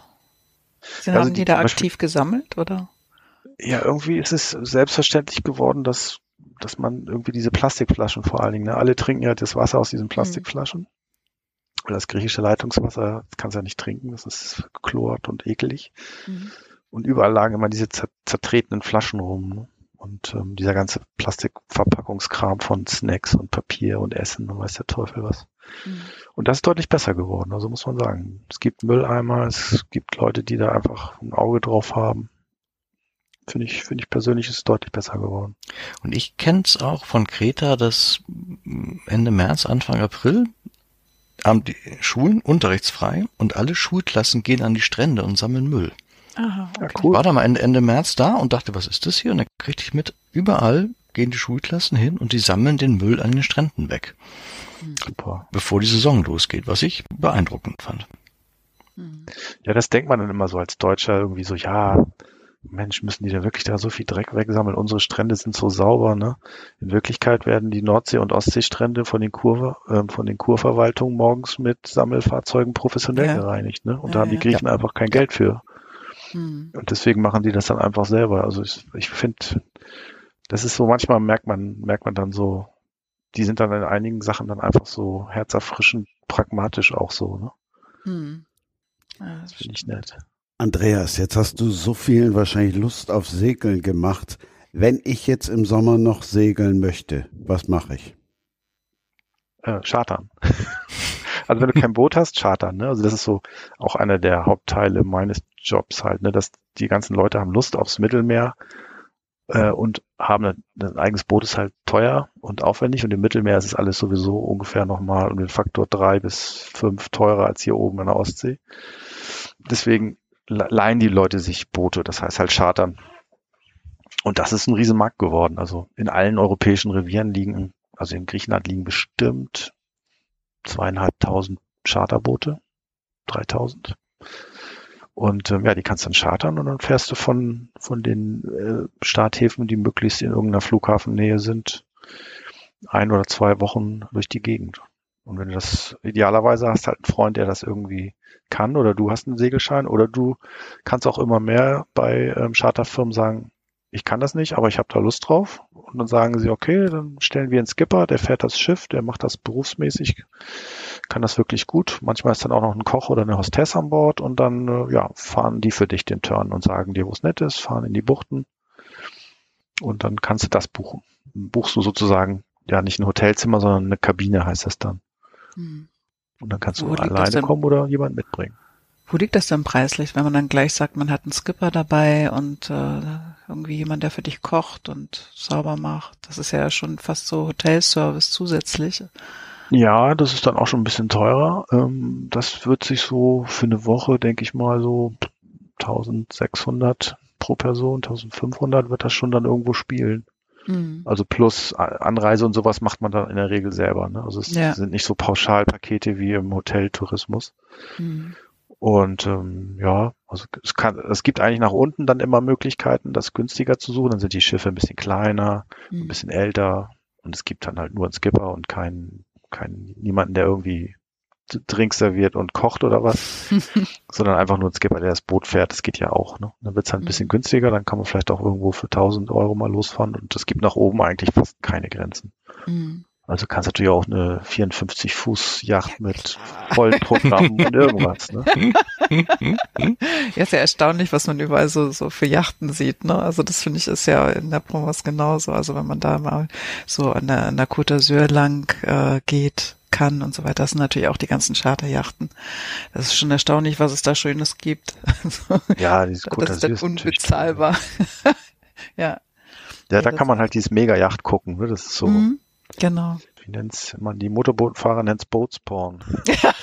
und es gibt manche, die finden das anscheinend richtig toll. Also mich würde das ja, total ja. stören, wenn ich eine Yacht hätte. Und ich, ich sehe da ständig die Touristen. Ich würde mich da auch nie an diesen zentralen Hafen stellen, da in Cannes oder, oder Monaco oder wo auch immer dann nachher, äh, in Monte Carlo da. Ähm, äh, ich weiß es nicht, würde ich nie machen. Ich würde mir immer eine schöne einsame Bucht nehmen, aber die stehen da, die sitzen da, die gehen mit ihren Einkaufstaschen da, die essen, die kochen, die leben und draußen stehen die Touristen und machen Fotos. Ich finde das so skurril. Ich glaube, da gibt es viele Leute, die einfach ihren Reichtum gern wirklich auch Zeigen. zur Schau stellen. Ja. Ne? Das, ich denke auch, warum muss man jetzt mitten im Hafen, wo alle vorbeigehen, ja, oder anlegen? Alle. Aber da. Also, Leute machen das. Ist, ja. Also ja, ich faszinierend, ja, ich war, ich war mal in Gibraltar und von da starten viele eigentlich zur Atlantiküberquerung. Mhm. Und das ist so ein bisschen so ein Friedhof dieser großen Yachten, weil es ganz viele gibt, die haben es bis Gibraltar geschafft und dann hat sie der Mut verlassen. Riesige Yachten, die seit Jahren da vor sich hin dümpeln. Das war auch faszinierend. Ja, da gibt's an der spanischen Küste auch so ein paar Häfen, wo die ganzen gescheiterten Weltumsegler liegen und auf den Kanaren auch trifft man die mhm. ganz oft. Mhm. Wie die schon so leicht Moos ansetzen, die Schiffe. Genau, genau, genau. Und die werden nicht mehr bewegt dann, oder? Ja, die hat dann der Mut oder das Geld verlassen und dann leben sie so von der Hand im Mund auf ihrem Schiff und mh. Hm, es gibt auch an andere Klientel, also es gibt auch eine reiche Version davon. Das ist dann ein äh, Mittelstandsfirmenbesitzer, der mit 57, 55 in den Vorruhestand gegangen ist, seine Firma verkauft hat. Der sitzt auf einem irre teuren großen Boot und ist mit seiner Frau losgefahren in der Côte d'Azur sind sie abgelegt und ähm, so kurz vor Gibraltar, meistens irgendwo da in diesem spanischen Festlandshäfen, mustert sie dann ab und sagt Danke, aber nein, danke. ist das so heftig? dann steigt sie in den Flieger nach Hause und dann sitzt er da mit seinem Schiff. Ich habe einen Freund, der, der gerne äh, mitsegelt und ein mhm. sehr guter Segler ist und ein sehr guter Koch. Mhm. Und der der muss nie auf der Welt irgendwie für seinen Segeln was bezahlen. Der findet dann immer über irgendwelche Social Media Kanäle Leute, die solche Leute suchen. Das sind dann oft so Leute, die Geld haben, auf ihrem Boot alleine sitzen und keine Crew finden. Mhm. Weil ihre reichen Freunde aus ihrem Bekanntenkreis würden den Teufel tun, sich bei ihm auf so ein Boot zu setzen. Also die sind Marmorbäder gewöhnt und nicht Toiletten, wo man pumpen muss, wenn, wenn irgendwie das Geschäft raus soll. Ne? Oh Gott. Das ist spannend. Ja. Aber was ist denn bei Gibraltar? Was ist da? Ist da der Sturm so groß? Ist das, weil, weil das ist so eine Mutprobe da lang oder die fragt wieder? Ist halt einer der, der Punkte, von denen aus das losgeht. Die sind da dann gerade von Deutschland kommen. Sie haben es durch die Biscaya geschafft, ne, Nord Nordspanien und das ist schon ein sehr rumpeliges Revier. Mein Vater war Kapitän früher mhm. und hat immer gesagt, also Biscaya, da waren sie immer froh, wenn sie durch waren. Mhm.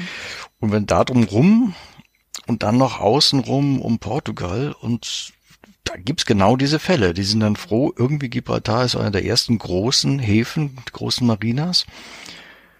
Und da sind sie erschöpft angekommen und ich kenne dann wirklich auch diese, gerade diese Fälle, wo dann die Familien gesagt haben, du, war ein schöner Versuch, aber der endet hier auch. Ja, es wäre doch auch mal spannend, sowas zu beschreiben. Also in mhm. einem Krimi. Mhm. Mhm. So, wollt, so ein Segelturn, ja. Ich wollte gerade sagen, wir haben schon ohne Ende Krimi-Vorlagen bekommen. Mhm. Einmal noch zurück zum Segeln. Es geht ja auch noch ein bisschen günstiger, Andreas, jetzt zum Beispiel, wenn man irgendwo eine Mitsegelgelegenheit sucht oder Hand gegen Kruje gibt's ja auch noch. Ja, das ist natürlich die Abenteuervariante, genau. Bei wildfremden Leuten an Bord gehen und dann da einfach versuchen mitzufahren. Das würde ich, würde ich sagen, Fehlerquote kann natürlich in beide Richtungen sein, aber es ist auch spannend. Da hört man immer wieder interessante Geschichten. Was ist daran abenteuerlich? Naja, also du kommst halt auf ein Boot zu jemandem, den du gar nicht kennst und ein Boot ist eigentlich wie so ein soziales Brennglas. Also wenn du, äh, wenn du sehen willst, wie Leute durchdrehen, sperr sie auf dem Boot bei schlechtem Wetter ein. und das passiert halt meistens so nach einer Woche. Und ähm, also alle Macken und Kleinigkeiten, die einen an irgendwelchen Leuten stören, das wird auf dem Boot, weil du so eng zusammengefercht bist und einfach, du musst dann einfach ein soziales Wesen sein auf dem Boot. Und wenn du das nicht bist oder jemand anders das nicht ist, dann knallt das oft. Und ähm, da gibt's dann natürlich die Fälle, wo es dann unschön wird, aber es gibt auch die Fälle, wo die Leute dadurch so zusammenwachsen, dass da innerhalb von lächerlichen sechs Tagen Freundschaften fürs Leben geschlossen werden. Und äh, ja, wirklich, das ist toll. Also ich mache das seit so vielen Jahren und ich nehme eigentlich immer auf irgend auf meinen Turns, wo ich dann für die Yacht was mache, versuche ich immer Nicht-Segler ein- und mitzunehmen oder jemanden, der da neu einsteigt. Und ähm, manche Leute waren natürlich hinterher haben gesagt, ja, ja, das war nichts für mich, aber manche davon sind seitdem mit die besten Freunde meines Lebens. Mhm, toll. Das man, kann ich mir gut vorstellen. Dass man teilt halt so, so Augenblicke. Ich weiß, ich habe mal einen Segler mitgehabt, also einen Nicht-Segler mitgehabt, der danach dann auch Segler wurde, Scheine gemacht hat und so.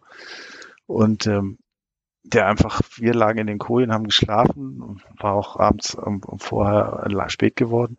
Und dann hörte man dann morgens so noch leicht äh, schlaftrunken aus der Koje, so, so Begeisterungs Geräusche von oben von Deck, weil der war halt das erste Mal in seinem Leben nachts aus der Koje aufgestanden, in der Bucht an Bord gegangen, türkises Wasser, oh. leere Bucht, Fische drum, Möwen, ein Strand mit, äh, mit irgendwas mhm. und der konnte sein Glück überhaupt nicht fassen.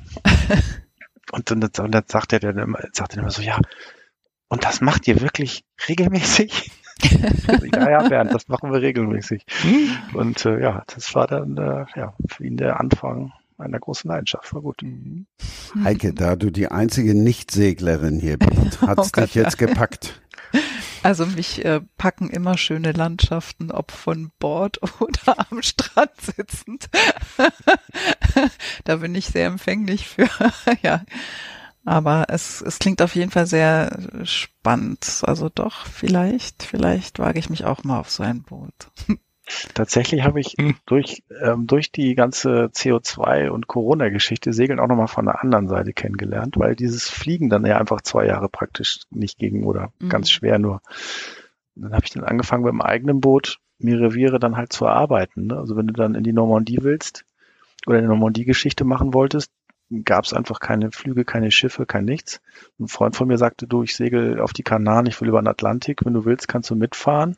Hm. Ähm, dann machen wir eine Geschichte über die Normandie, aber du musst in Cuxhaven einsteigen und wir segeln bis, bis in die Normandie durch, nonstop.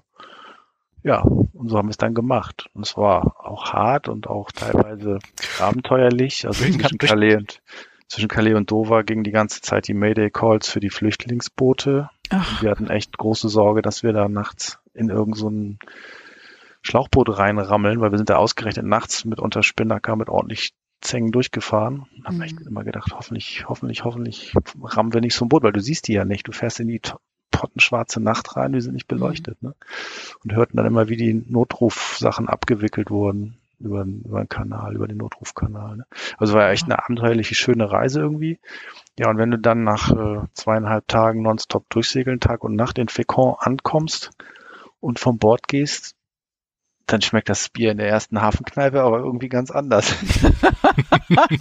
also wenn du da mit dem Flieger hingeflogen bist und auf ein Charterboot gestiegen bist. dann kommst du dir so ein bisschen vor, so, ja, so hat's Kolumbus doch auch gemacht. Also ähnlich vielleicht. der, der, hat nur kein Bier gekriegt. genau. Der hat Rotwein mitgenommen. Wir haben gelernt, dass Andreas eine eigene Yacht hat. Wir stellen uns jetzt natürlich die Frage, ob jemand, der seinen fünften Kreta-Krimi geschrieben hat, jetzt vielleicht schon so ein kleines Häuschen auf Kreta hat. Frank, wir wissen, was im sechsten Band passiert. Wir wissen sogar schon, was im siebten Band passiert. Es ist aber gerade mal der fünfte erschienen. Was passiert darin? Tatsächlich passiert da am Anfang ein Unglück, wo nicht absehbar ist, ob es ein Unglück oder ein Anschlag ist, mit einem Boot. Und es beruht auf einer Sache, die ich tatsächlich auch erlebt habe, wo ein Motorboot vor einigen Jahren nachts gegen die Küste gerast ist. Da war es damals eine Hochzeitsgesellschaft. Drei sehr betrunkene Griechen. Wenn sie 20 Meter weiter rechts gefahren wären, wäre nichts passiert. So war alles vorbei. Und ähm, das ist der Beginn der fünften Ermittlungen der Kommissare Michalis und Koronaios in der Lagune von Gaftos auf Kreta, wo nachts ein Boot gegen Felsen gerast ist in Brand geraten ist und drei Menschen umgekommen sind. Da fängt die Geschichte an. Ja, und ähm, weil du gefragt hast, Christian, also ich habe kein Haus auf Kreta, weil ich es bisher auch sehr genieße. Ich recherchiere sehr viel und sehr genau. Und ich genieße es gerade nirgendwo fest zu sein, sondern immer irgendwo hinzufahren, wo ich bisher nicht war. Mhm. Ich war jetzt Ende Februar, war ich zum ersten Mal einfach nur da zwei Wochen in Hanya, um Urlaub zu machen und an der nächsten Geschichte zu arbeiten. Aber jetzt im Mai fliege ich wieder runter und da bin ich wieder an Orten, wo ich noch nie gewesen bin, weil der sechste unter anderem auch weit im Osten spielt. Ja, und ähm, der fünfte führt auch tatsächlich ähm, ich habe ja vorhin schon mal kurz darüber gesprochen, dass Kreta sich vor knapp 2000 Jahren durch ein Erdbeben gehoben hat und im Nordwesten Kretas gab es einen antiken Hafen, antiken Hafen von Phalasana. Damals waren die reichen Städte, waren alle etwas weg von der Küste, weil da immer die, die Seeräuber kamen. Und die hatten jeweils einen Hafen am Meer, der aber Kilometer weit entfernt war. Und so war es da oben auch, dieser von Verlassana. Das war halt früher mal, gehörte zu Polerinia, ein wichtiger Hafen. Und plötzlich nach dieser Katastrophe, man sieht heute noch die alten Hafenbecken und die sind wirklich oben an der Küste und dann geht die Küste sieben, acht Meter runter und unten ist das Meer. Da kann man sehr eindrücklich sehen, was damals da passiert ist. Aber dadurch gibt es dort natürlich Überreste antiken Lebens und es will jemand ein großes, teures Luxushotel dort bauen, was interessanterweise ich jetzt erfahren habe, in der Wirklichkeit auch so ist. Hm. Verlassana war bisher, das ist, ist auch kein wirklicher Ort. Also es gibt da keine Kirche und es gibt vor allem kein Café Neon, also kein Café, was sonst kein Ort auf Kreta ist denkbar ohne ein Café Neon weil 60er, 70er Jahren haben das da die Rucksacktouristen entdeckt und dann, es ist eigentlich ein sehr gemütliches, Familienort, ein sehr gemütlicher Familienort mit großem, langem Sandstrand. Und da soll jetzt ein Luxushotel gebaut werden und das tatsächlich spielt auch in meiner Geschichte und hat Ärger mit den Archäologen zur Folge und mehrere Mordfälle zur Folge, wo Michaelis und Koronaios mühsam drauf kommen und am Ende sogar selbst in Gefahr geraten. Mehr Spoiler geht nicht. Nein, mehr Spoiler, ne? mehr Spoiler geht nicht. Als treuer Hörer von Sprenger spricht, weißt du, welche Frage jetzt kommt? Was ich habe einen, einen Verdacht, aber ich lasse dich natürlich formulieren. Nee, dann sag deinen Verdacht. Nein, nein, nein, der kann ja nur daneben liegen. Nein, kann ich es immer noch rausschneiden, wenn du daneben liegst. nee, frag, frag lieber. Frag. Nee, jetzt will ich es wissen. Jetzt bin ich neugierig. Ähm, naja, du willst wissen, was für weitere Bände geplant sind. Du willst Nein. wissen, ob ich auf Kreta bin. Nein, Na, Quatsch gut, okay. doch nicht. Ja? Die Liebe möchte ich natürlich wissen. Was ist mit Hannah? Mann. Ich habe nicht gedacht, dass es so einfach wäre. Naja, ähm, also mein kretischer Kommissar Michalis ist mit einer Deutschen liiert, mit Hanna. Die mittlerweile auch leben die beiden zusammen auf Kreta und sie ist eigentlich studierte, promovierte Kunsthistorikerin, hat aber ja mittlerweile einen Job am Archäologischen Museum in Heraklion. Und die Familie von Michalis ist natürlich, Michalis ist auch jetzt mittlerweile Mitte 30, was jetzt für einen kretischen Mann, der soll jetzt mal bitteschön auch heiraten und endlich Kinder bekommen. Da hat die kretische Familie einen enormen Nachdruck. Jetzt ist aber, Anna hat gerade ein Großprojekt, wo die archäologischen Sammlungen von Athen, Heraklion, Madrid, London, Rom, Berlin eine gemeinsame Wanderausstellung machen sollen, wollen, wodurch Hannah im Grunde diesen fünften Band über sehr oft weg ist und das die Familie von Michalis in große Aufruhr versetzt. Wobei sie ahnen, dass er Michalis eigentlich jetzt dringend heiraten will, was dummerweise ist, die, die er heiraten will, im Moment nie da. Von daher, es geht weiter. Ja, soll ich noch mehr spoilern? Nein, nein, nein. Wenn das reicht. Ich dachte, jetzt kommt äh, Andreas dann mit irgendeiner Frage daher, mit einer, die jetzt auf der Hand liegt bei Band 5. Schubs in die Richtung. Band 5?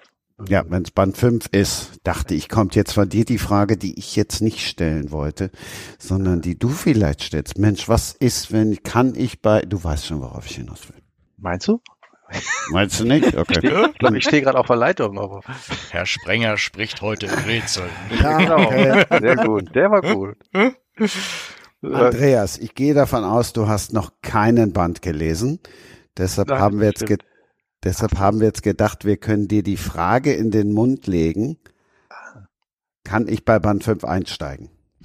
Ach so, ja, genau. Kann ich bei Band, Band 5 einsteigen oder ist dann der Zug abgefahren? Hm? Nein, grundsätzlich kann man tatsächlich, also jeder Band ist in sich abgeschlossen und ich bemühe mich auch in jedem Band genug Informationen zu geben, um zu begreifen, wie jemand zusammen, wie die Figuren zusammenhängen. Das bemühe ich mich. Natürlich entwickeln sich die Figuren und gerade die private Geschichte und die Geschichte von Michalis und Hannah entwickelt sich über die Bände und ähm, ich wüsste auch jetzt schon, was in Band 7, wenn es einen geben sollte, zwischen den beiden passieren würde. Und wenn man diese Entwicklung, weil ich krieg, wenn, wenn einen die interessiert, ist es natürlich sinnvoll, vorne mit Band 1 anzufangen. Aber was die Fälle angeht, da kommt man in jeden einzelnen Band problemlos rein. Also für Band 6 muss man dann My Big Fat Greek Wedding gesehen haben. Och, ich glaube, den kann man immer Kann man auch sehen. so sehen. Den kann man immer sehen. Ähm, und ich, habe nun über die Jahre, die sehr viel auf Kreta, sehr viel in Griechenland bin, auch immer mehr begriffen, My Big Fat Greek Wedding ist ehrlich gesagt null übertrieben. Es ist, Ja, sagen alle es ist- Griechen, ja. es ist eigentlich, ist es äh, quasi ein Dokumentarfilm. ja. Und auch wenn man das nicht glaubt, weil es übertrieben wirkt beim ersten Mal, es sind diese griechischen Familien wirklich immer so und auch mir geht's so. Mittlerweile kenne ich ja doch auf Kreta zahlreiche Menschen und bin da manchmal auch bei denen. Also die, man kann sich vor Essen nicht retten. Das ist, ähm, das ist, so, ein- das ist so ein Impuls, dass die ihm immer auch was mitgeben wollen noch. Und das ist toll. Ne? Aber dieses, dass es unglaublich viel ums Essen geht, ist wahnsinnig reizend, wahnsinnig liebenswert. Ne? Und es ist aber tatsächlich so. Es ist nicht in irgendeinem Film erfunden, sondern einfach in der Wirklichkeit findet es genauso statt. Das finde ich immer so krass, wenn ich Leute dabei habe, die noch nie in Griechenland waren. Also auch nicht nur segeln, sondern generell nicht. Wenn man denen dann erzählt, dass das Essen in Griechenland ganz anders ist, als sie es vom griechischen Restaurant in Hamburg gewohnt sind. Ja. Gesagt, du wirst in keinem griechischen Restaurant eine Sokrates-Platte oder sowas oder so eine Athen-Teller oder sowas kriegen. Die werden dich angucken wie ein Auto, wenn du nach so Mixed Grillplatten fragst, weil das, das gibt's einfach nicht. Und wenn du nachher sagst, Uso geht aufs Haus, dann fliegst du eh raus. Ja. das ist einfach, das verstehen die Leute dann gar nicht. Ist auch wirklich, finde ich, erstaunlich, wie sich so eine, so eine kulinarische Parallelwelt griechisch in Deutschland entwickelt hat, die eigentlich mit dem Ursprungsland so wenig zu tun hat. Hm. Das finde ich tatsächlich auch faszinierend. Mir fällt es auch schwer, in Deutschland griechisch essen zu gehen. Ach, furchtbar. Es hat tatsächlich, es hat mit dem nichts zu tun. Man, du kriegst ja auf Kreta, also da, wo sehr viele Touristen sind, da kriegst du wegen der Touristen kriegst du Gyros. Ne? So Flaki kriegst du, aber Gyros wird ja nur, wo die, weil die Touristen das haben wollen. Aber die Griechen essen wirklich anders und die bestellen ja auch eigentlich nicht, jeden, zumindest auf Kreta, nicht jeder für sich ein Gericht, sondern wenn die Kreta essen gehen, dann stehen ganz viele Dinge auf dem Tisch. Genau. Und jeder nimmt irgendwas. Und auch wenn wir essen gehen, es gibt ja in den Karten, stehen ja fast sehr wenig Nachspeisen drin, weil es selbstverständlich ist, dass es am Ende wird umsonst eine Nachspeise gereicht. Das kann ein Stück Kuchen sein, das kann irgendwie eingelegte Früchte sein, das kann auch mal ein Eis sein. Honig, ne? Ne? Mhm. Aber das ist vollkommen selbstverständlich. Also es ist auch so, die werden auch immer nervös, wenn so Touristen, ne, gerade auch Mitteleuropäer, Deutsche, wir haben gegessen und jetzt zahlen wir, wir müssen weiter. Mhm. Das ist für die ganz irritierend, weil ähm, man halt, man isst ja, man, um gemeinsam da zu sitzen und um zu reden. Man isst ja nicht, um möglichst schnell wieder wegzukommen. Und dann kommt eine Nachspeise und gerade eher in ländlicheren Bereichen auch ähm, kriegt man so eine kleine Karaffe mit Raki. Raki ist so ein, tatsächlich so ein, der Name ist ja eigentlich der, der türkische Grappa, sag ich mal. Das ist vom Namen zumindest so was, was aus der türkischen Zeit noch stammt. Und Raki ist so ein Nationalgetränk und Nationalheiligtum, was ganz viel privat auch gebrannt wird. Und das gibt's nach dem Essen häufig ganz selbstverständlich. So ein kleines Karäffchen mit Raki zu einer Süßspeise. Mhm. Und das hat einfach mit dem, wie es bei uns in Deutschland beim Griechenessen ist, nichts zu tun.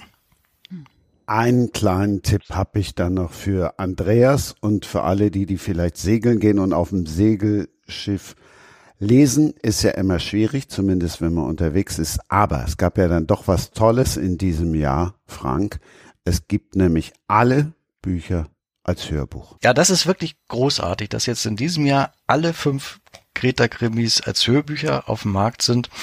Da habe ich tatsächlich länger drauf gehofft, dass das passieren würde. Und jetzt sind sie da, ähm, eingesprochen von Martin Waldeck, der was auch, ich lebe ja in München und wir haben dann über Instagram festgestellt, wir wohnen nur drei Straßen entfernt. Das heißt, ich bin dann zufällig mit dem, der meine Bücher eingelesen hat, hier auch schon Kaffee getrunken, zum Kaffeetrinken gegangen, was sehr nett war. Aber es ist tatsächlich toll, weil ich auch wirklich finde, der Martin Waldeck spricht diese Bücher sehr schön hat sie sehr schön eingesprochen. Ja, das stelle ich mir spannend vor, den richtigen Sprecher für sein Buch zu finden. Mhm. Ja, ich habe von Anfang an Götz Otto, das ist auch ganz großartig. Da war ich sehr ähm, ja, also da war ich sehr aufgeregt am Anfang beim ersten Hörbuch, als ich gehört habe, dass der große Götz Otto, der Hollywood-Schauspieler. Da haben wir kein Mitspracherecht so richtig, sondern nein, nein, nein, nein. entscheidet also schon der so, Verlag. Nein, das entscheidet der Verlag. Und dann musst du halt auch gucken, bist du glücklich oder nicht. Und, und das war natürlich sofort, ja wirklich. Und ich war damals ja als äh, Sophie Bonnet noch gar nicht so groß. Das war also mein erstes wirklich ähm, das war mein erster Sophie Bonnet-Titel und auch unter meinem richtigen Namen ähm, war ich nicht jetzt so die mega erfolgreiche Autorin. Also von daher hatte ich überhaupt kein Mitspracherecht. Und das dann zu hören, das war schon großartig. Und der ist jetzt wirklich seit allen Folgen dabei, jetzt also auch bei der aktuellen.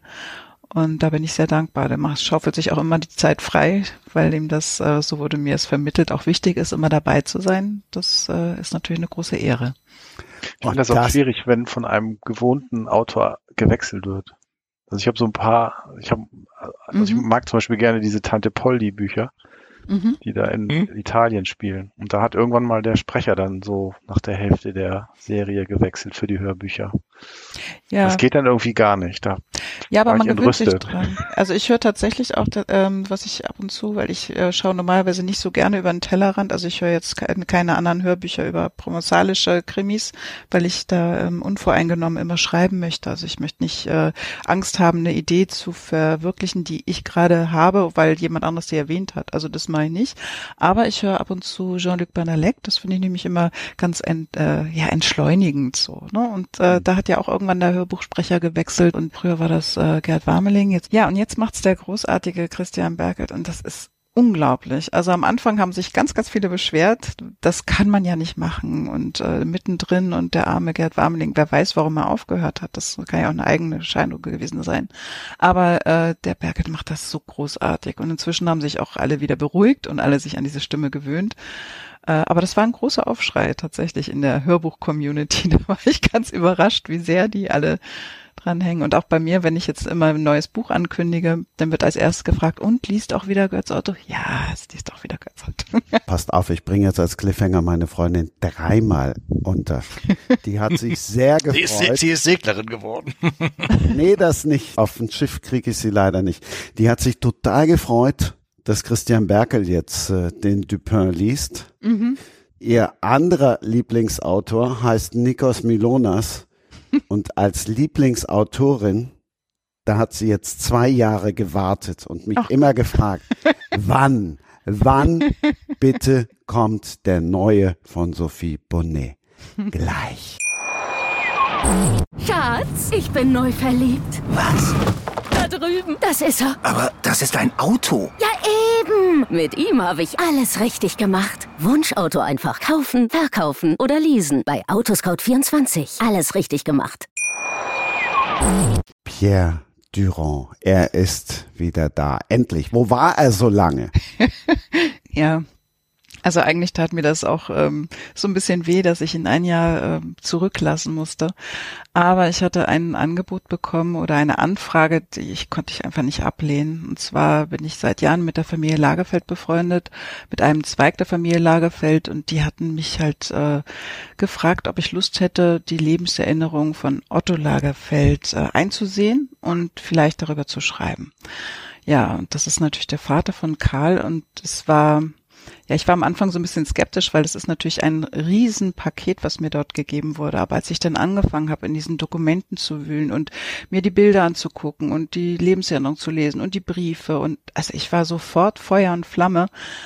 Und mir war klar, dass es nicht bei einem Buch bleibt. Also das war ist eine so wahnsinnig große und weitläufige Geschichte, die wirklich äh, über über ja fast ein Jahrhundert, also über die größten Szenarien dieses vergangenen Jahrhunderts gilt. Und ähm, ja, da musste ich halt einfach mit dem Verlag reden und sagen, dass ich Pierre pausieren muss. Sonst sind es auch tatsächlich zwei Bände geworden über die Familie Lagefeld. Und das sind über 1000 Seiten, das sind jetzt 1000 Manuskriptseiten, das sind inzwischen jetzt knapp 1000 Buchseiten, diese beiden Titel. Und das war eine ganz großartige Erfahrung. Also da hatte leider, leider mein Pierre überhaupt keinen Platz umso mehr freue ich mich jetzt drauf, weil es schlagen ja viele Herzen in meiner Brust. Ne? Dies eine ist dieses Recherchieren, Archiven, Stöbern, mit Zeitzeugen reden, richtig in die Tiefe der Geschichte eintauchen. Und das andere ist aber diese Leichtigkeit, ist natürlich auch ein Krimi, klar, ist nicht nur leicht.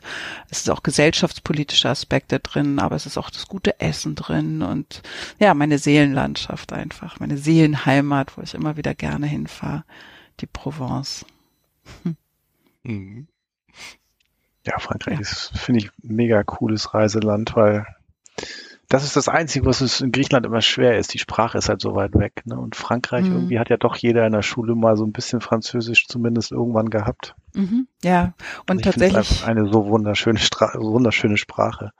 Ja, ich mag es auch sehr, sehr gern und tatsächlich sind die in der Provence auch freundlicher als jetzt in Paris. Also Inzwischen sind sie in Paris auch freundlich, aber früher war es so, wenn man irgendwo im Norden unterwegs war, dann musste man schon Rade brechen mit seinem Schulfranzösisch, da hat einem keiner weitergeholfen, weil sie dann eben auch kein Englisch gesprochen haben.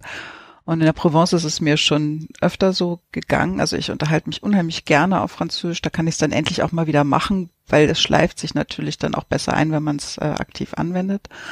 Und äh, dass mir dann plötzlich äh, Menschen auf äh, ja auf Englisch geantwortet haben, spricht nicht für mein Französisch.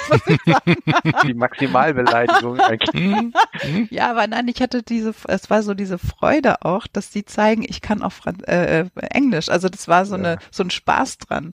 Und das, das gibt's noch nicht so lange, ne? Das ist erst so seit, also gefühlt würde ich mal sagen, so seit sieben, acht Jahren oder so, ne? Ja, ja, ja, stimmt. Allzu lang ist es nicht. Wobei ich fahre schon seit über 20 Jahren in die Provence, also 25 Jahre. Okay. Das war schon immer eine größere Offenheit äh, gegenüber, äh, ja, Verständigung, sag ich jetzt mal. Also da war immer so eine so eine Herzlichkeit dabei. Ich habe das noch nie erlebt, dass ich äh, nach einem Wort ringen musste, so wie teilweise in Paris mir gegangen ist und mich mit großen Augen und hochgezogenen Brauen mich jemand anguckt, so nah, nah und kommt sie drauf. das ist, äh, das ist tatsächlich in der Provence anders. Es gibt natürlich auch, gerade wenn man so in die ländlichen Gegenden fährt und äh, da gibt es natürlich auch welche, die sagen einem ganz klar, nein, kann ich nicht.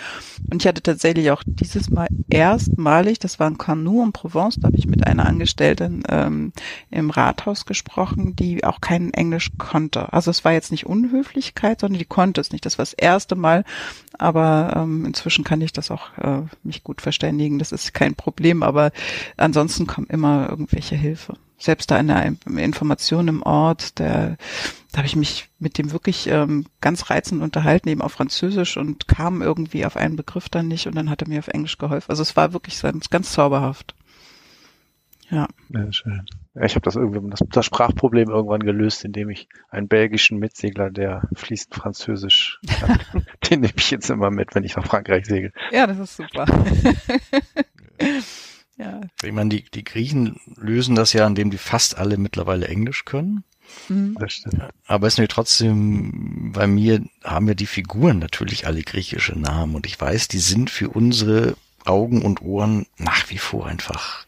Ich versuche die immer schon so also unterscheidbar wie möglich und so einfach wie möglich zu machen, mhm. aber die haben einfach, ich meine, Nikos Milonas ist nun, glaube ich, der kürzeste Name, den es übrigens tatsächlich natürlich gibt, mhm. äh, der kürzeste Name, der mir in Griechenland bisher untergekommen ist. Die.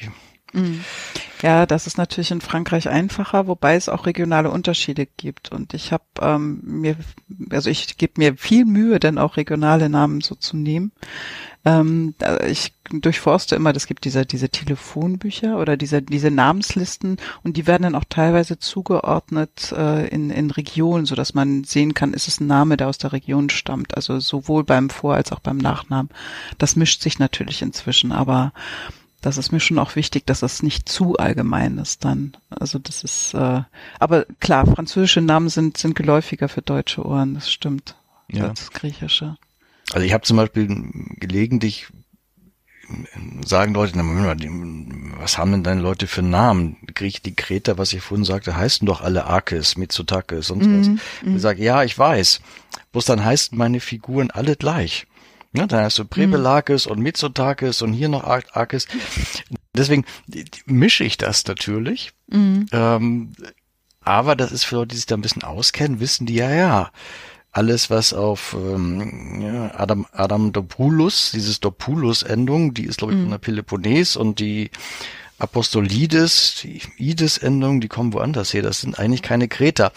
Aber sonst sind diese Figuren noch schwerer zu unterscheiden, als mhm. es sie für unsere Augen und Ohren sprachlich ohnehin sind. Mhm. Ja, ja, das, das stimmt. Das die Griechen haben ja auch immer Nicknames irgendwie so. Die, eigentlich reden die sich ja auch nie mit ihren Namen an. Die haben ja alle irgendwelche Spitznamen. Ist das bei den Franzosen auch so? Ähm, eigentlich nicht. Also mir fällt jetzt echt spontan keiner ein. Natürlich, also die haben Spitznamen im Sinne von, was weiß ich, dass sie sich irgendwie Mapus oder so, also mein Floh oder so, also im Sinne von Kosenamen, aber ähm, wahrscheinlich werden mich denn jetzt nach diesem Podcast ganz viele anschreiben und sagen, ah, hast du nicht gewusst? Und mir fällt's halt nicht ein jetzt gerade. Hm? also ist nicht so offensichtlich. Auch das, ist auf, auf, das auf Kreta wieder speziell gefühlt heißen auf Kreta 80 Prozent aller Männer Jorgos. Das hm. ist, es heißt wirklich, jeder zweite Mensch, den ich da treffe, männliche Mensch, heißt Jorgos. Das ist unglaublich. Hm. Sehr viele Michalis, Manolis gibt's ein paar, aber unglaublich viele Jorgos. Also was auch manchmal ganz interessant ist, wenn mir kein Name mehr einfällt, ähm, es ist einfach, man braucht einfach nur in die Gemeinderäte zu gehen, also von diesen jeweiligen Orten und gucken. Und wie sehen die Leute dazu aus, passt das auch vom Alter her, weil das ist ja auch noch so eine Sache, in Frankreich sind die ja, haben die unterschiedliche Namen wie auch bei uns, ne? das heißt ja nicht jeder ähm, noch Helmut oder so, also das ist eine bestimmte Altersvarianten, äh, mhm. sage ich jetzt mal. Und dann äh, die Jüngeren heißen dann eher Paul oder ich weiß nicht, wieder heißen wieder Paul. Und so ist es halt auch in Frankreich. Und ähm, da hilft mir das manchmal dann in so Gemeinderäte zu gucken, die älteren Herrschaften oder in Sportclubs, wie heißen dort die Kinder. So, das sind, das sind dann auch mal ganz interessante Sachen. Ich muss ja gestehen, ich bin ja ein, ein, auch ein alter Fußballbegeisterter und ich gucke tatsächlich dann auch gern mal bei den Mannschaftsnamen. Ne? ja, genau, sowas. Mhm. Ja, also der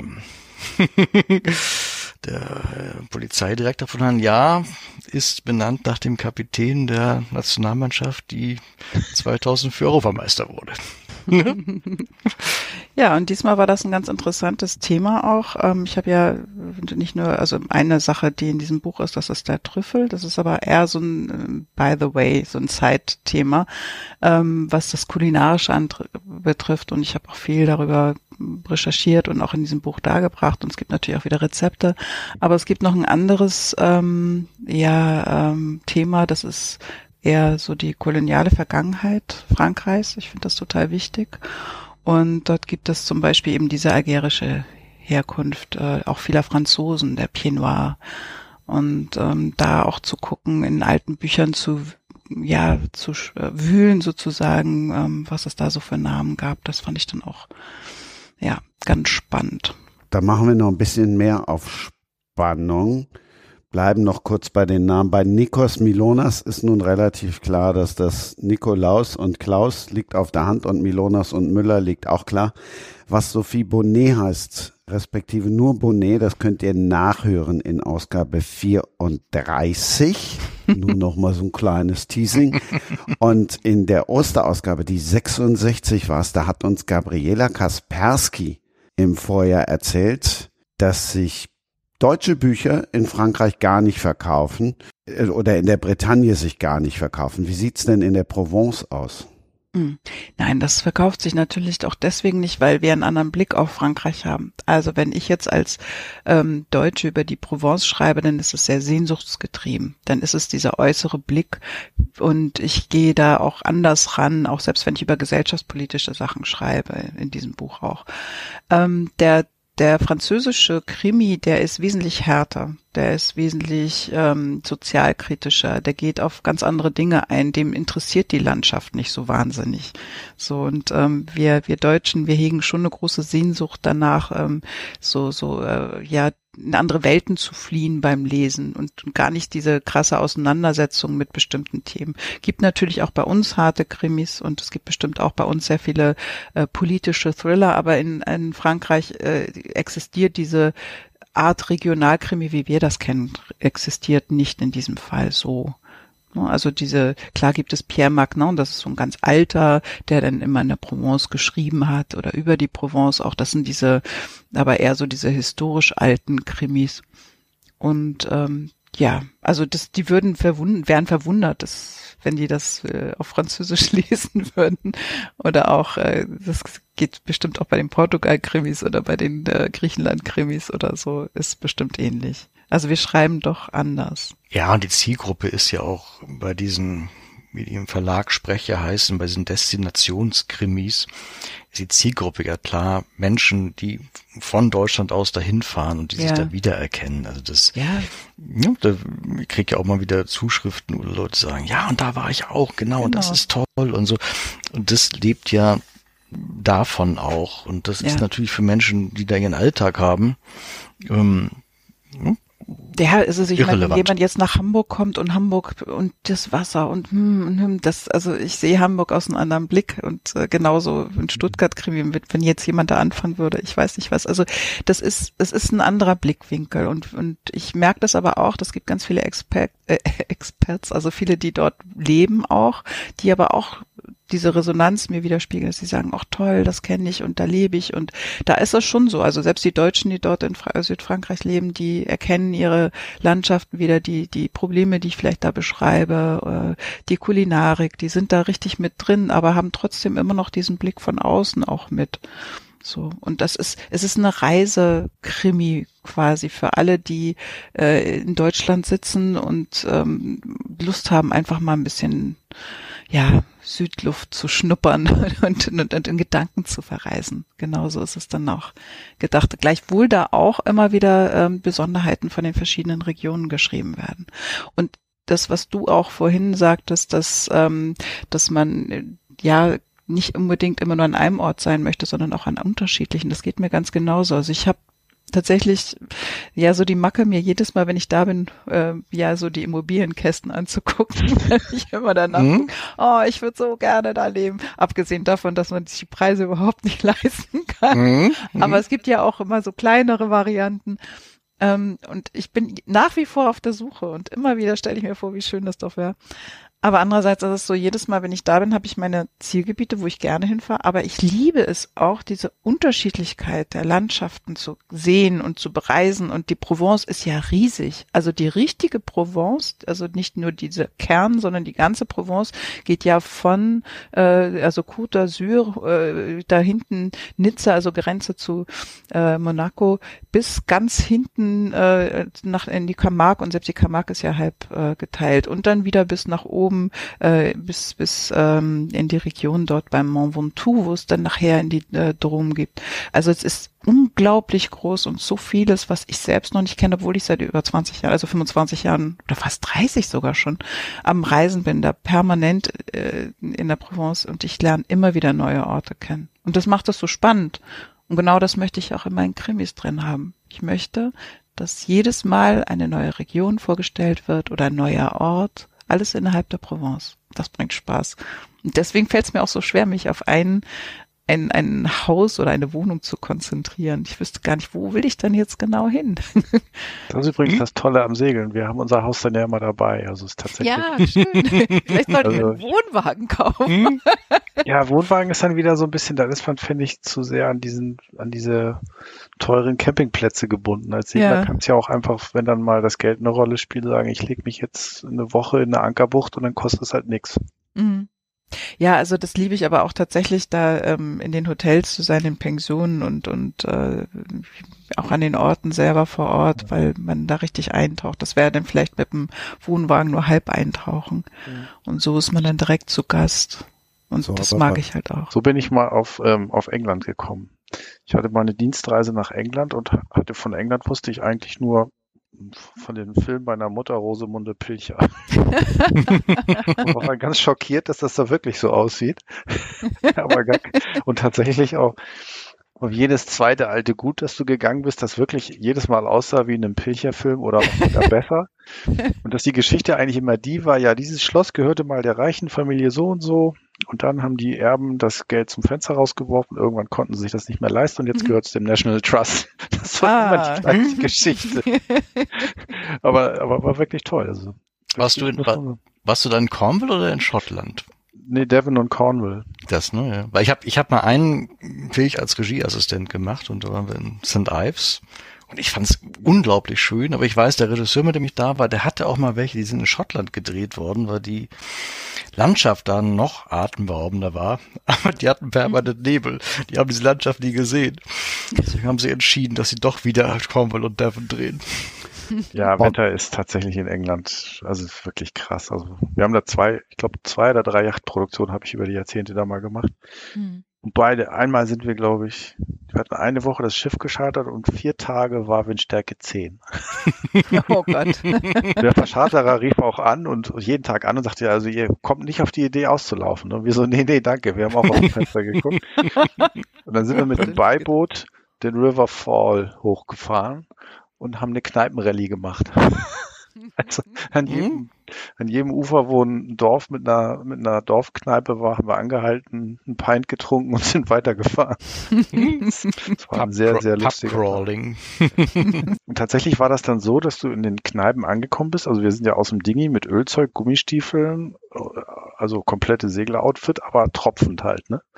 Und tatsächlich war das zum Teil so, dass du dann in Kneipen reingekommen bist, die hatten schon baubedingt ein Trockenraum für das nasse Ölzeug im Vorraum. Hast gedacht, also das Wetter ist tatsächlich wirklich öfter so beschissen wie heute.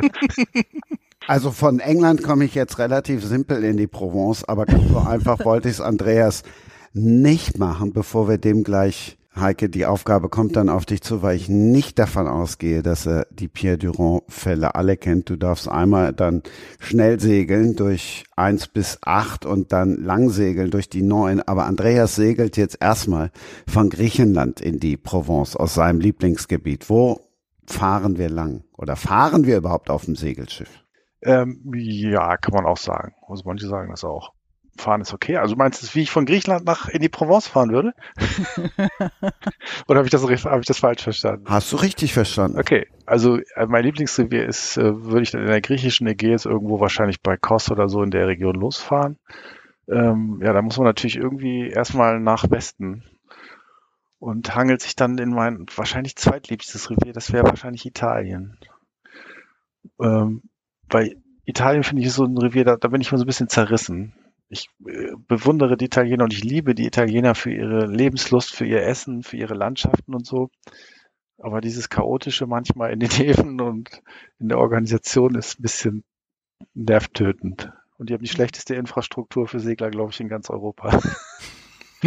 das glauben sie mal nicht, wenn man das sagt, aber das weiß ich gar nicht, woran das liegt. Naja, und dann irgendwie so, ja, von Italien Genua und so macht man eigentlich nicht so gerne. Also wahrscheinlich würde man dann so von Elba, Korsika irgendwann den Sprung nach oben machen und ja, was wäre mein liebster Hafen in der Provence? Wahrscheinlich doch. Es kann noch Provence? Ja, ne? Mhm, ja, ja, klar. Kann wäre wahrscheinlich natürlich einfach so. Gibt es ja auch noch den alten Hafen, der ist nicht ganz so, wo man nicht ja. ganz so vorne anliegt. Also Fra französische Häfen sind ja eigentlich äh, wirklich erstaunlich gut organisiert und erstaunlich mhm. günstig. Also tatsächlich muss man sagen, so teuer eigentlich die Provence, Côte d'Azur und so alles immer verrufen als teuer, teuer.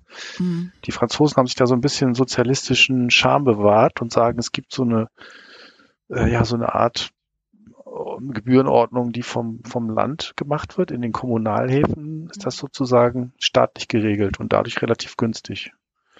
Wenn du in private Marinas fährst, die irgendwelchen Firmen gehören, wird es dann schnell teuer, aber also kannst auch zwischen Megajachten in Stadthäfen liegen und es ist gar nicht so teuer. Hm. Obwohl es natürlich du nicht, dich nicht wohlfühlst, wenn du zwischen Megajachten liegst, weil die ganze Nacht die Kompressoren laufen und die Abgase. Und du liegst auf Abgashöhe wahrscheinlich. Genau, genau. Also die haben so Kühlwasserausgänge, die ungefähr auf deinem. Cockpit, in der Höhe deines Cockpits rauskommen. Okay, ich starte Sehr mir keine Yacht. also du musst dann auch, da musst du auch 100 Fuß buchen, ne? dann, dann bist du auf ja, Augenhöhe. Da, da bin ich aber dann raus.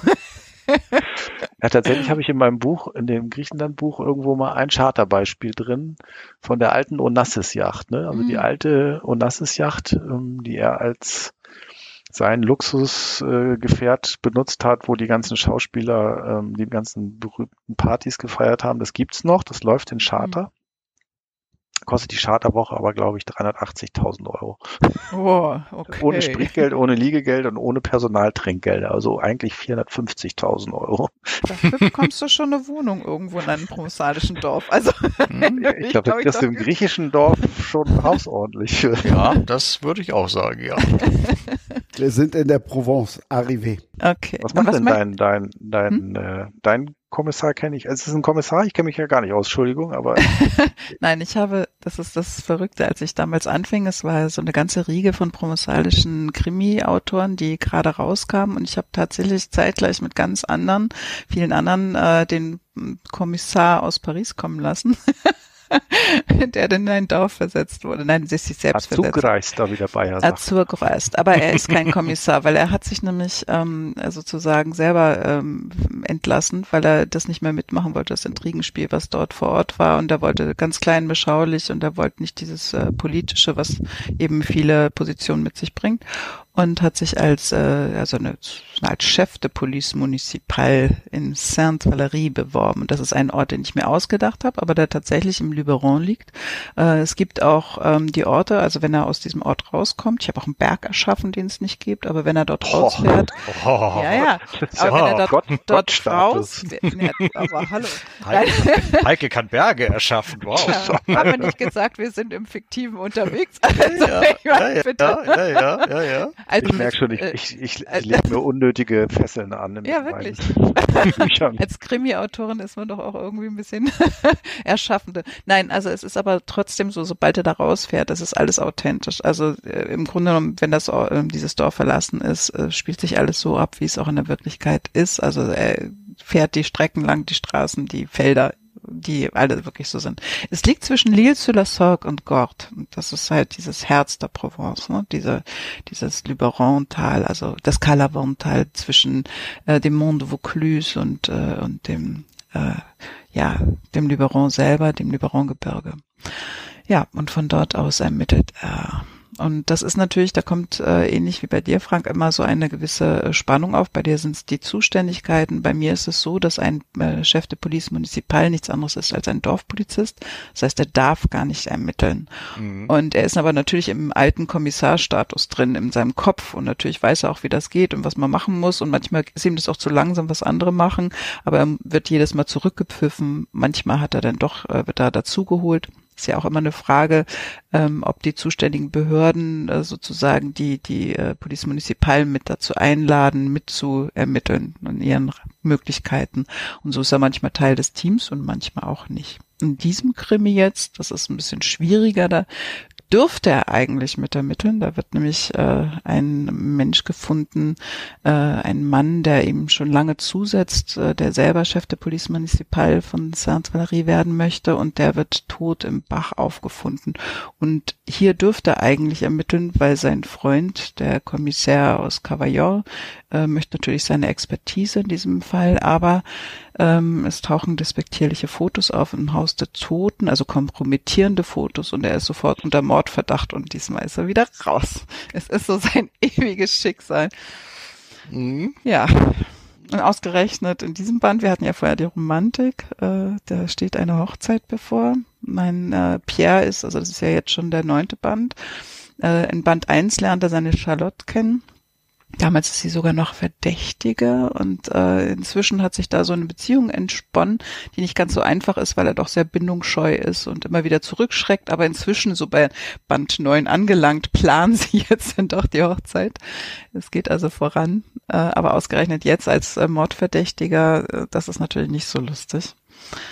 Und äh, zudem haben auch beide unterschiedliche Vorstellungen davon, wie und wo diese Hochzeit gefeiern werden, gefeiert werden soll. Also die Romantik äh, ist auch ein bisschen gestört dadurch. Das ist, das ist bei mir, weil da geht es ja auch irgendwann darum, einfach anders, weil da haben die beide nichts zu sagen. Das wird fest in der Hand mhm. von Michaelis Familie mhm. sein. Oha. haben die, beiden, ja, die, haben, die haben nur da zu sein und die Rituale bei, zu befolgen. Ist bei den Franzosen eigentlich die Familie äh, überhaupt noch so präsent oder ist das schon sehr nordwesteuropäisch und also sicherlich so nicht so. Familienbande nicht mehr so wichtig, so wie bei uns so ein bisschen. Ja, die neuere Generation tatsächlich, das, äh, also im Grunde genommen war, sagen wir mal so, die Franzosen doch familiärer aufgestellt als wir, aber sie sind nicht so familiär aufgestellt wie in Griechenland. Mhm. Und die neuere Generation. das ist, ist nicht vorstellbar. Unmöglich. Ja, also klar, also ich denke mal schon, wenn es so darum geht, hier, ähm, also es gibt vorher Freundschaftsfamiliäre Bande. Also zum Beispiel war ich beim Trüffelbauer und äh, der hat mir äh, ein Restaurant empfohlen, aber es war jetzt nicht sein Verwandter, sondern das war dann einfach jemand, den er zuliefert und so gibt's dann die anderen Arten von Seilschaften. Und die jüngeren Generationen, die zieht's auch oft weg. Es ist das Problem, äh, gerade so dieser ähm, Landflucht, das gibt's ja auch bei uns und die Dörfer sterben immer mehr aus, äh, kommen immer mehr, ähm, sind eher mehr Touristen, die dort äh, sich einkaufen, da muss teilweise auch der Riegel vorgeschoben werden. Ähm, und äh, ja, äh, es gibt viele Berufe, die nicht mehr in der nächsten Generation fortgeführt werden. Äh, die ja sind halt unattraktiv geworden. Also gerade diese ländlichen Berufe, die die Provence ja lange, lange getragen haben.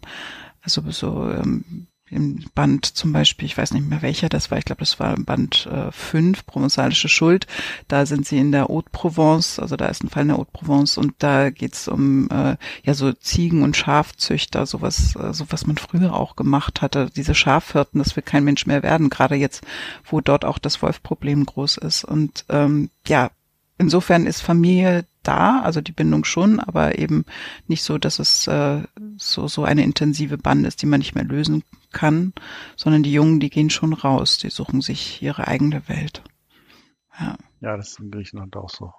Aber in vielen Ländern leider. Also ja. tatsächlich, das ist eine Geschichte, die ich ganz oft höre, wenn ich auf kleine Inseln, egal wo in der Welt komme, mhm. dass die jungen Leute weggehen, die Alten bleiben zurück, sind einsam, unglücklich darüber und ja. sitzen dann oft in verfallenen Höfen, ja. In Griechenland oft hinten, also die, die ganzen jungen Leute wollen unten am Hafen, wo die Touristen sind, sein und die Alten mhm. wohnen oben in der Chora irgendwo auf den Bergkrücken, ja. die schlecht zu erreichen ist. Keiner hilft ja. mehr, der Gemüsegarten verwildert und dann klagen sie da so ein bisschen ihr Leid und ja, und dann verfallen so eine Inseln ganz schnell, wenn dann plötzlich die Fähre nicht mehr jeden Tag, sondern nur noch jeden dritten kommt und mhm. äh, die Häuser anfangen ein bisschen gammelig auszusehen, dann werden sie aber nicht verkauft, weil kein Grieche will sein Haus verkaufen. Ja, mhm.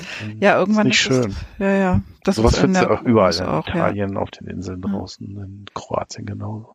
In der Haute-Provence gibt's dann halt auch die verlassenen Dörfer. Da gibt es auch richtige äh, Bergtouren, äh, die sie besuchen. Inzwischen werden die dann äh, auch von der Forstverwaltung geführt, wurden dann aufgekauft und dort werden dann äh, so Unterkunftsmöglichkeiten für die Wanderer ähm, geschaffen. Aber das ist dann eher so eine Art ähm, Ökotourismus-Attraktion, aber die sind wirklich verlassen, da, will, da geht gar nichts mehr. In manchen ist noch nicht mal richtig äh, funktionierender Strom und Internet braucht man natürlich, kann man vergessen. In der Provence, gedacht, in hm? diesen Homeoffice-Zeiten kommt mal irgendwann der Run genau auf solche Ecken, wo die Preise völlig im Keller sind. Du kriegst von Apfel und ein Ei, musst zwar viel reinstecken an Arbeit, mhm. aber wunderschöne Landschaften, tolle Häuser und du kannst dann ja als, was weiß ich, auch als Autor, als IT-Mensch, als irgendwas, mhm. kannst ja auf der ganzen Welt eigentlich arbeiten. Aber du brauchst natürlich ein gutes Internet und das hast du dann. Das hast du nicht überall, genau. In den Dörfern auf Kreta, das ist so, das ja. reicht mal so ohne WhatsApp zu schreiben irgendwie, aber und tatsächlich. Aber ich, aber ich kann dir was sagen, über, Entschuldigung, über gutes Internet und gute Handyverbindung. Ich bin mal ein Rennen gesegelt ähm, von Kroatien nach Griechenland und wieder zurück. Mhm. Entlang der albanischen Küste, der italienischen, der kroatischen und so. Draußen auf See haben wir uns überlegt, wie kriegen wir die Wetterdaten ran, haben uns ein Satellitentelefon mhm. besorgt und alles auf jedem Steinhaufen, der von Griechen oder mhm. Italienern mhm. oder Albanern irgendwo ist, steht ein Sendemast. Also du hast an der deutschen Ostseeküste ja, ja. segelst und du bist drei Kilometer von der Küste weg, bums, hast kein, hast du kein mhm. Äh, Handynetz mehr. Mhm. Ähm, und wenn du im Mittelmeerraum da segelst, hast du immer top ähm, Handyverbindung mit Daten, mit einer vernünftigen Datenverbindung. Ja, aber halt auf Greta, an, an, der Küste überall, das kenne ich auch überall, aber halt in den Dörfern, im Hinterland, mhm. da wird's eng. Ah, okay. Häufig, ne? Da, ja, da also das ist in der Provence tatsächlich auch. Und in den Dörfern, die äh, guten Anschluss haben, die sind natürlich auch touristisch sehr beliebt. Und die Preise sind dann natürlich auch wieder ganz anders. Also wie gesagt, ich äh, recherchiere ja immer mal, weil ich mir es so schön vorstelle, aber das ist äh, utopisch eigentlich die Preise sind nicht so, dass man sagen kann, ich mache mir jetzt hier so ein kleines Nest und, und arbeite von hier aus. Aber ich bin natürlich auch Nordlicht, das muss ich zugeben. Ich bin typische Hamburgerin. du meinst, du würdest den Regen schon vermissen? ja, wer weiß. Also im Moment, das muss man wirklich sagen, äh, wer jetzt in der Provence oder überhaupt in, in Südeuropa ist, der vermisst den Regen. Also gut, ich jetzt vielleicht nicht, aber, aber ähm, das ist tatsächlich da unten ein Problem. Ach genau, das ist natürlich auch eine ganz interessante Sache in meinem jetzigen Buch hier, in der promosalischen Täuschung. Das habe ich ja schon geplant, als ich noch, äh, also vor zwei Jahren sozusagen, habe ich angefangen mit der Planung, als ich äh, diese Pause hatte. Und da war das Problem noch, ähm, dass es äh, Fluten gab, also Regen ohne Ende und dass da Häuser und, und äh, Landmassen mitgerissen wurden. Und das habe ich jetzt aufgenommen, ausgerechnet jetzt, wo das Buch rauskommt, ist erst die größte Trockenheit, Trockenheit ever. Ja. gut, es ist jetzt nur eine Woche des Regens geregnet, aber selbst hier, es war in der Provence war nicht ein einziger Tropfen im März. Das ist schon krass. Also, ja, das. Ähm, ja, also aber die Klimalande, man kann, man kann es nicht voraussehen, mal ist es so, mal so. Und es war sogar so trocken, als ich das letzte Mal in der Provence war, da bin ich sogar an einer, ähm, einer Autobahn an einem so ein, so ein Feuer entlang gefahren. Das war auch ein bisschen spooky.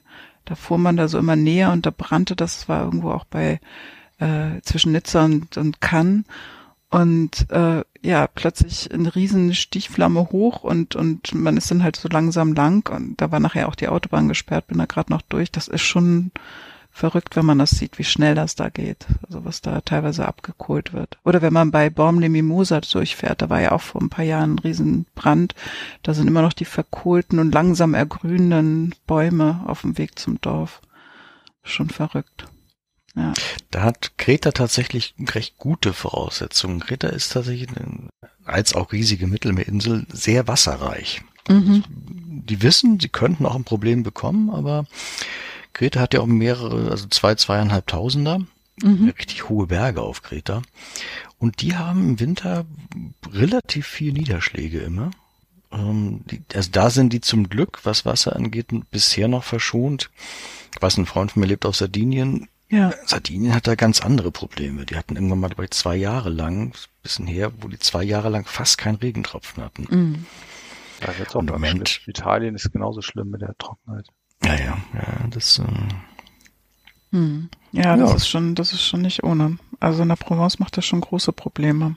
Gerade. Also ich hatte auch mal in einem kleinen, äh, also bei einer Recherchereise in einem kleinen äh, Gasthof oder so eine, so eine Pension übernachtet, die aus dem Brunnen noch das Wasser bekommen haben. Und die hatten dann so ein Jacuzzi. Und er hatte dann gefragt, ob ich nicht lieber auch, ob ich ein Bad im Jacuzzi nehmen möchte. Da war, ich weiß nicht, seit Tagen wo gefüllt und jeder Gast sprang da wo rein. habe ich dankend abgelehnt. Mhm. Das geht ja auch anders. Aber es ist schon ein großes Problem. Da wusste nicht mehr, wo er sein Wasser für die, für die Dusche, für die Bewirtschaftung haben, herholen sollte. Das war, ja, das war der erste Kontakt damit, so mit dieser, mit der großen Dürre. Ich kenne das vom Segeln her. Auf vielen Inseln in Kroatien gibt's ja gar kein Wasser, da kommt das Wasser per Tankschiff. Ja, also genau. Tage mhm. oder so. Mhm. Ja. Und ähm, da gibt's dann halt wirklich also wenn man dann als Segler da irgendwie, manche machen das dann so Gedanken verloren und benutzen das Wasser vom Schlauch dann, um irgendwie das Schiff abzuspülen oder so, da ja. die natürlich durch die Einheimischen, wenn sie das mitkriegen. Ja. Ne? Ja, Zu Recht, weil das ist dann natürlich eigentlich nur zum Trinken gedacht und äh, mhm. nicht dafür. Und da kostet halt Wasser auch mittlerweile mehr Geld. Also wenn man die Tanks füllen will, ist das dann, wird das immer teurer in einigen Ecken. Mhm. Ja, das ist ein großes Thema. Da gibt's auch natürlich wieder viele schöne Krimi-Plots, die man stricken kann. Oh, ein Wassermord. jo, jo, jo. Wassermord, gute Idee. Dauerregen mhm. ist vielleicht eine Zukunft. Ne? Eher nicht das Thema. Nicht, ich glaube nicht in euren Revieren. ja, wobei doch, also so, so Regensturm, wenn man das mal mitbekommen hat, wenn man dort ist, das ist schon sehr heftig. Nur sind die Böden ja dann so trocken, dass sie das mhm. Wasser nicht mehr aufnehmen können. Das heißt, das Geröll, das war ja auch oberhalb von Nizza, ist ja auch ein Dorf mit weggespült worden. Ähm, das Geröll geht also quasi direkt mit den Wassermassen durch, weil das nicht vom Boden aufgenommen wird. Und, ähm, Lustigerweise gibt es im Mittelmeer seit ein paar Jahren verstärkt, also es gibt es schon seit vielen Jahrhunderten, aber ist mir jetzt ein paar Mal schon begegnet. Die, ähm, die Mittelmeer-Variante eines Hurricane nennt sich mhm. Medicane. Mhm. Mhm. Ähm, also es ist wirklich, wenn ein Tief wirklich ein, ein, Auge bildet und anfängt, um sich zu drehen. Also wirklich wie ein Hurricane. Gibt es jetzt eigentlich, früher gab es das so alle zehn Jahre mal. Ähm, mittlerweile eigentlich so alle zwei Jahre oder alle drei. Und ich bin mal in einen reingeraten der war tatsächlich so schlimm, dass sie alle Inselhäfen der Ägäis zwei Tage gesperrt haben, haben also Auslaufverbot für alle. Mhm. Der, die griechischen Seeleute Aus, Auslaufverbot, also wer die griechischen Fährkapitäne kennt, die fahren eigentlich, bis es gar nicht mehr geht. Und das war wirklich so krass. Und da waren wir in Athen und das, die Wolkenbrüche waren so ungeheuerlich. Die mhm. haben ja eigentlich auch überhaupt keine Kanalisation für diese, für die Dachflächen. Also das mhm. Wasser läuft einfach dann Fallrohre auf die Straße. Da wurdest du teilweise echt von dem Wasser, das da die Straßen runterknallt in Athen, fast von den Füßen gewaschen. Mhm. Die sind also auch, auch gar nicht drauf eingestellt, auf solche, mhm. solche Starkregenereignisse. Ja. Da hat mir dann damals ein Yachtleser ein Video geschickt. Der war im Ionischen Meer in einem, in Kefalonia, in einem Ephemia im Hafen. Mhm. Und da wehte dieser Medicane für, ich glaube, zweieinhalb Stunden mit 70 Knoten Wind rein. Das sind so 150 kmh. Und da sind ich glaube, in der kurzen Zeit neun Schiffe gesunken. Oh. Und dann guckten, als er dann weg war, guckten die ganzen Masten raus. Und die absolute Katastrophe für die Leute vor Ort war, dass die ganzen Dieseltanks von den Schiffen kaputt gegangen sind. Ach, du liebe Güte. Dann gab es da eine gigantische Umweltsauerei natürlich. Mm. Und die Häuser waren äh, halb die Straße runtergeschwemmt und mm. ja, verrückt, verrückt, verrückt. Ja. Ich habe es mal im Süden Kretas erlebt, auch ein unglaublicher Regen. Und ich war in so einer ganz kleinen Bucht, wo es nur im Grunde drei Häuser, kleine Pensionen, Tavernen gibt.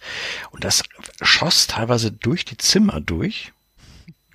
Und äh, die Berge da unten im Süden Kretas sind ja sehr kahl und da ist, ich glaube, weil das Aluminium und was im Boden noch ist, rote Erde. Und die Bucht unten, als dann dieser Sturm, das Unwetter vorbei war, die Bucht war total rot. Das Wasser, wo sonst mhm. dieses klare türkisfarbene Wasser ist, eine Woche lang komplett schweres, tiefes Rot im Wasser. Das war, sah ein bisschen apokalyptisch aus.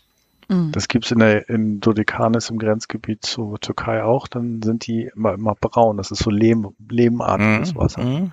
Das schießt dann in dieses türkise leuchtende Wasser, schießt dann so eine braune lehmige Wolke rein. Und dann kannst du die nächsten fünf Tage Schnorcheln vergessen, weil mhm. tatsächlich dieses Wasser so trüb ist und es schwebt so leicht. Es dauert ewig, bis es dann weg ist. Mhm. Mhm. Herausragend. Ich habe schon gedacht, jetzt kriegen alle Mitte Mai schon Fernweh, aber wenn wir so enden,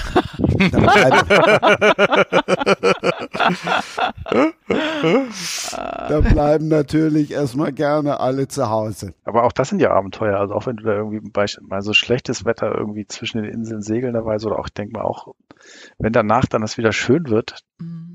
das ist dann der Kontrast ist dann ja auch so hart im Süden irgendwie. Mhm. Ähm, dann denkst du zehn Minuten, die Welt geht unter. Bei uns kommt danach dann in Hamburg hier so da vier Tage lang bewölkt, grau und bäh. da kommt dann einfach bums die Sonne wieder raus. Zack, der Planet brennt wieder volles Rohr von oben. Es ist wieder mit einem Schlag heiß, dann ist es einen halben Tag dampfig und schwül und danach ist es mhm. einfach wieder wunderschön. Ja. Ja, ja das ist, dieser Übergang ist unglaublich dann. Auch nach diesem Unwetter, wo ich da war, wirklich genauso. War ja. vorbei, strahlblauer Himmel. Aber man dachte sich, was war hier vorhin los? Mhm. Ja, das hatten wir auch. Wenn du überlegst, ja. wie wir jetzt hier mit dem, wie wir so mit dem Frühling, wir warten auf den Frühling und in Griechenland ist das ja oft so, ja, dann ist ähm, März dann war es noch kurz Winter und dann ist ein Tag Frühling und dann ist Bums Sommer. also nach unseren Maßstäben. Ja. Also Shorts, ja, kurze Hose und nett, ne? Und ja, wir quälen uns hier in Hamburg jetzt schon seit zwei Monaten und denken mal so, kommt der ein Blatt jetzt noch mal? Noch ja, genau, ich glaube, ich, ich glaube, der Baum, da guck mal, da, das, die Knospe, ich glaube, die ist ein Millimeter weiter aufgegangen. ja, ja, ja, das ist das Schöne dort. Ja. Und das, das zum Beispiel finde ich auch immer ganz toll, wenn man mal ähm, ganz früh im Jahr in Griechenland segelt. Viele kennen dann ja so die Insel, ja, die sind ja so ein bisschen karg im Sommer wegen Wassermangel und Meltemi und weiß der Teufel was. Aber wenn du da im Frühling bist, wie das dann alles blüht da, also wenn diese ganzen mhm. Macchia-Gewächse dann doch mal blühen, das ist schon, schon Das ist schon herrlich, ja, das sieht toll aus. Das ist aber wirklich nur ein ganz kurzer Zeitraum, ne, so von einer Woche, zwei Wochen, dann ist vorbei. Mhm. Dann ist es vertrocknet. So Ostern ist ja immer versetzt und es ist etwas später in der Regel als uns. Und dann ist es häufig, ist das dadurch dann so Mitte April und das ist eine, eine blühende Insel dann. Mhm. Und im Hochsommer ist gerade Kreta, gerade im Süden, extrem karg und verbrannt. Und die Frühjahr ist eigentlich die schönste, also optisch die schönste Jahreszeit da. Ja, ich lebe ja in der Provence. Also wir fahren immer am liebsten eigentlich eher gut. Jetzt im Mai fliege ich zum Beispiel mit meiner Schwiegermutter hin. Das ist auch mal ganz lustig. Freue ich mich sehr. Das sind so diese, diese noch, noch warmen Tage, die aber noch nicht so heiß kippen. Aber tatsächlich, also auch wenn es Klischee ist, wenn man Ende Juni, Anfang Juli die Lavendelfelder sich anguckt, das ist super beeindruckend, wirklich am Plateau de Valençol, wenn man dorthin fährt, diese Weite, das ist wirklich ein ganzes Plateau und im Hintergrund die Berge und es ist nur violett, genau in dieser, dieser noch frischen Blütezeit. Ne? Es kippt ja auch relativ schnell, dann ist es so gräulich und dann sieht es nicht wirklich schön aus mehr. Aber das sind so die schönsten Momente, finde ich, also wo die mhm. Provence wirklich ganz satt in, in allen Farben so richtig blüht. Das sind so meine Lieblingsmonate, mhm. auch wenn das dann auch touristisch ist, muss ich ehrlich sagen. Aber jetzt auch hier im, im Mai, Mitte Mai, da wird sicherlich noch, äh, also die Rosenblüte. Ich war mal zur Recherche zur, zum Rosenkrieg, da war es äh, im Mai sehr, sehr grau und regnerisch. Das war ein bisschen schade. Da haben die Rosen auch ihre Blüten wieder so ein bisschen zusammengeklappt. Aber ja, das sind dann schon bei mir so die Highlights. Also Lavendel, haben wir jetzt wieder ein bisschen Lust gemacht aus Reisen? Jetzt habt ihr, jetzt habt ihr wieder gerade nochmal die Kurve bekommen. Ah. Also gerade nochmal die Kurve bekommen. Jetzt habt ihr große Lust gemacht auf Reisen. Andreas wahrscheinlich und hoffentlich auch auf Bücher und einen neuen Podcast, neuen Lieblingspodcast hast du auch entdeckt. Auf jeden Fall. Also ich fand's super nett. Ähm, ich kenne keine Krimi-Autoren, deswegen war das irgendwie super spannend, das mal zu hören, weil ich lese was natürlich auch. Und ihr seid herzlich eingeladen. Also wenn ihr mal jemand äh, um die Ecke bringen wollt auf einem Segelboot, you're welcome. Segel, vielleicht nicht unbedingt um, um, äh, um äh, Kreta rum, aber also im Jungfrau Meer kriegen wir das bestimmt hin. Und vor Cannes kann man, glaube ich, auch sehr, sehr treffend morden, oder? Großartig. ja, ich werde, Andreas, ich werde darauf zurückkommen. Sicherheit, also ein Mord an Bord, äh, klingt jetzt schon interessant.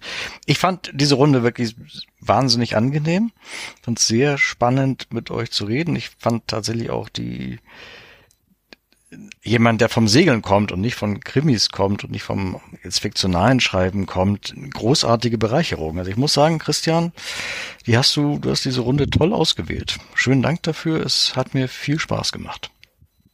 Ja, dem kann ich mich nur anschließen. Es war wirklich sehr, sehr schön, mit euch zu quatschen und auszutauschen. Ich habe viel über Kreta gelernt, über Segeln. Bin sehr neugierig geworden. Mal schauen, ob ich nicht doch mal an Bord komme. mit Hostess. Mit Hostess. und Koch? Nein, dann koche ich doch selber. das wäre es eigentlich noch. Ich meine, wir müssen ja nur uns deine Rezepte mal vor Augen halten. Ich könnte, ich könnte sonst noch anbieten, ich habe mit zwei Freunden zusammen drei Jahre lang ähm, Genießer-Turns gemacht mit einem mhm. Sommelier an Bord und einem Gastro-Programm, wo wir dann Weingüter und Pasta-Manufakturen und weiß der Teufel was, Mozzarella-Farm, mhm. alle möglichen Sachen gemacht haben. Oh, das klingt auch In drei Ländern mittlerweile, war echt super. Und einmal ist ein italienischer, super. ein venezianischer Koch an Bord gekommen, der selber Segler ist und eine Swan hat und hat auf unserem kleinen dreiflammigen Bordkocher ein Vier-Gänge-Menü für 80, 25 Leute gekocht. Okay, wow. da wäre ich dann lieber gerade. Wow. Der war, der war mega happy und wir sind alle nachher so weinselig durch die Lagune getorkelt. Es war sehr lustig. Herrlich. Ich sehe ich sehe die Yacht schon lossegeln mit uns. Ich freue mich sehr. Also ich lehne mich dann zurück. Die beiden werden wahrscheinlich schreiben. Wann schreibt, ach so, äh, Andreas, wann, wann, schreib, wann schreibst du eigentlich dann immer? Schreibst du dann auch vom Schiff oder erst immer, wenn du zu Hause bist? Äh, wenn ich zu Hause bin. Also ich mache Notizen unterwegs. Viel mittlerweile auch echt ins, ins Handy sprechen oder Bandgerät halt früher. Jetzt halt, äh, und dann zu Hause eigentlich schreiben. Also unterwegs bin ich ja auch der, der verantwortliche Skipper, muss das Boot segeln, musst, wenn du die Fotos machst, musst du halt mit dem Dingi auch oft irgendwie, während meine Mitsegler das Boot dann irgendwo lang segeln, fahre ich mit dem Dingi entweder raus oder aufs Meer oder an, an Land auf irgendeinen Felsen, stelle mich hin und mache die Fotos. Also eigentlich fürs Schreiben hast du abends, du bist dann abends halt echt platt in der Regel. Also ihr habt mir auf jeden Fall tatsächlich Appetit gemacht und ich würde gerne mit euch die Segel setzen. Danke und tschüss. Ciao. Vielen, vielen Dank. Ciao. Ciao. Schatz, ich bin neu verliebt. Was? Da drüben. Das ist er. Aber das ist ein Auto. Ja, eben. Mit ihm habe ich alles richtig gemacht. Wunschauto einfach kaufen, verkaufen oder leasen. Bei Autoscout24. Alles richtig gemacht. Wie baut man eine harmonische Beziehung zu seinem Hund auf? Puh, gar nicht so leicht. Und deshalb frage ich nach, wie es anderen Hundeeltern gelingt, beziehungsweise wie die daran arbeiten. Bei Iswas Dog reden wir dann drüber. Alle 14 Tage neu mit mir, Malte Asmus und unserer Expertin für eine harmonische Mensch-Hund-Beziehung, Melanie Lippisch. Iswas Dog mit Malte Asmus. Überall, wo es Podcasts gibt. Das war Sprenger spricht. Autor Insights.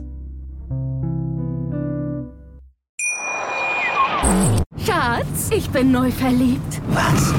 Da drüben. Das ist er. Aber das ist ein Auto. Ja, eben. Mit ihm habe ich alles richtig gemacht. Wunschauto einfach kaufen, verkaufen oder leasen. Bei Autoscout24. Alles richtig gemacht.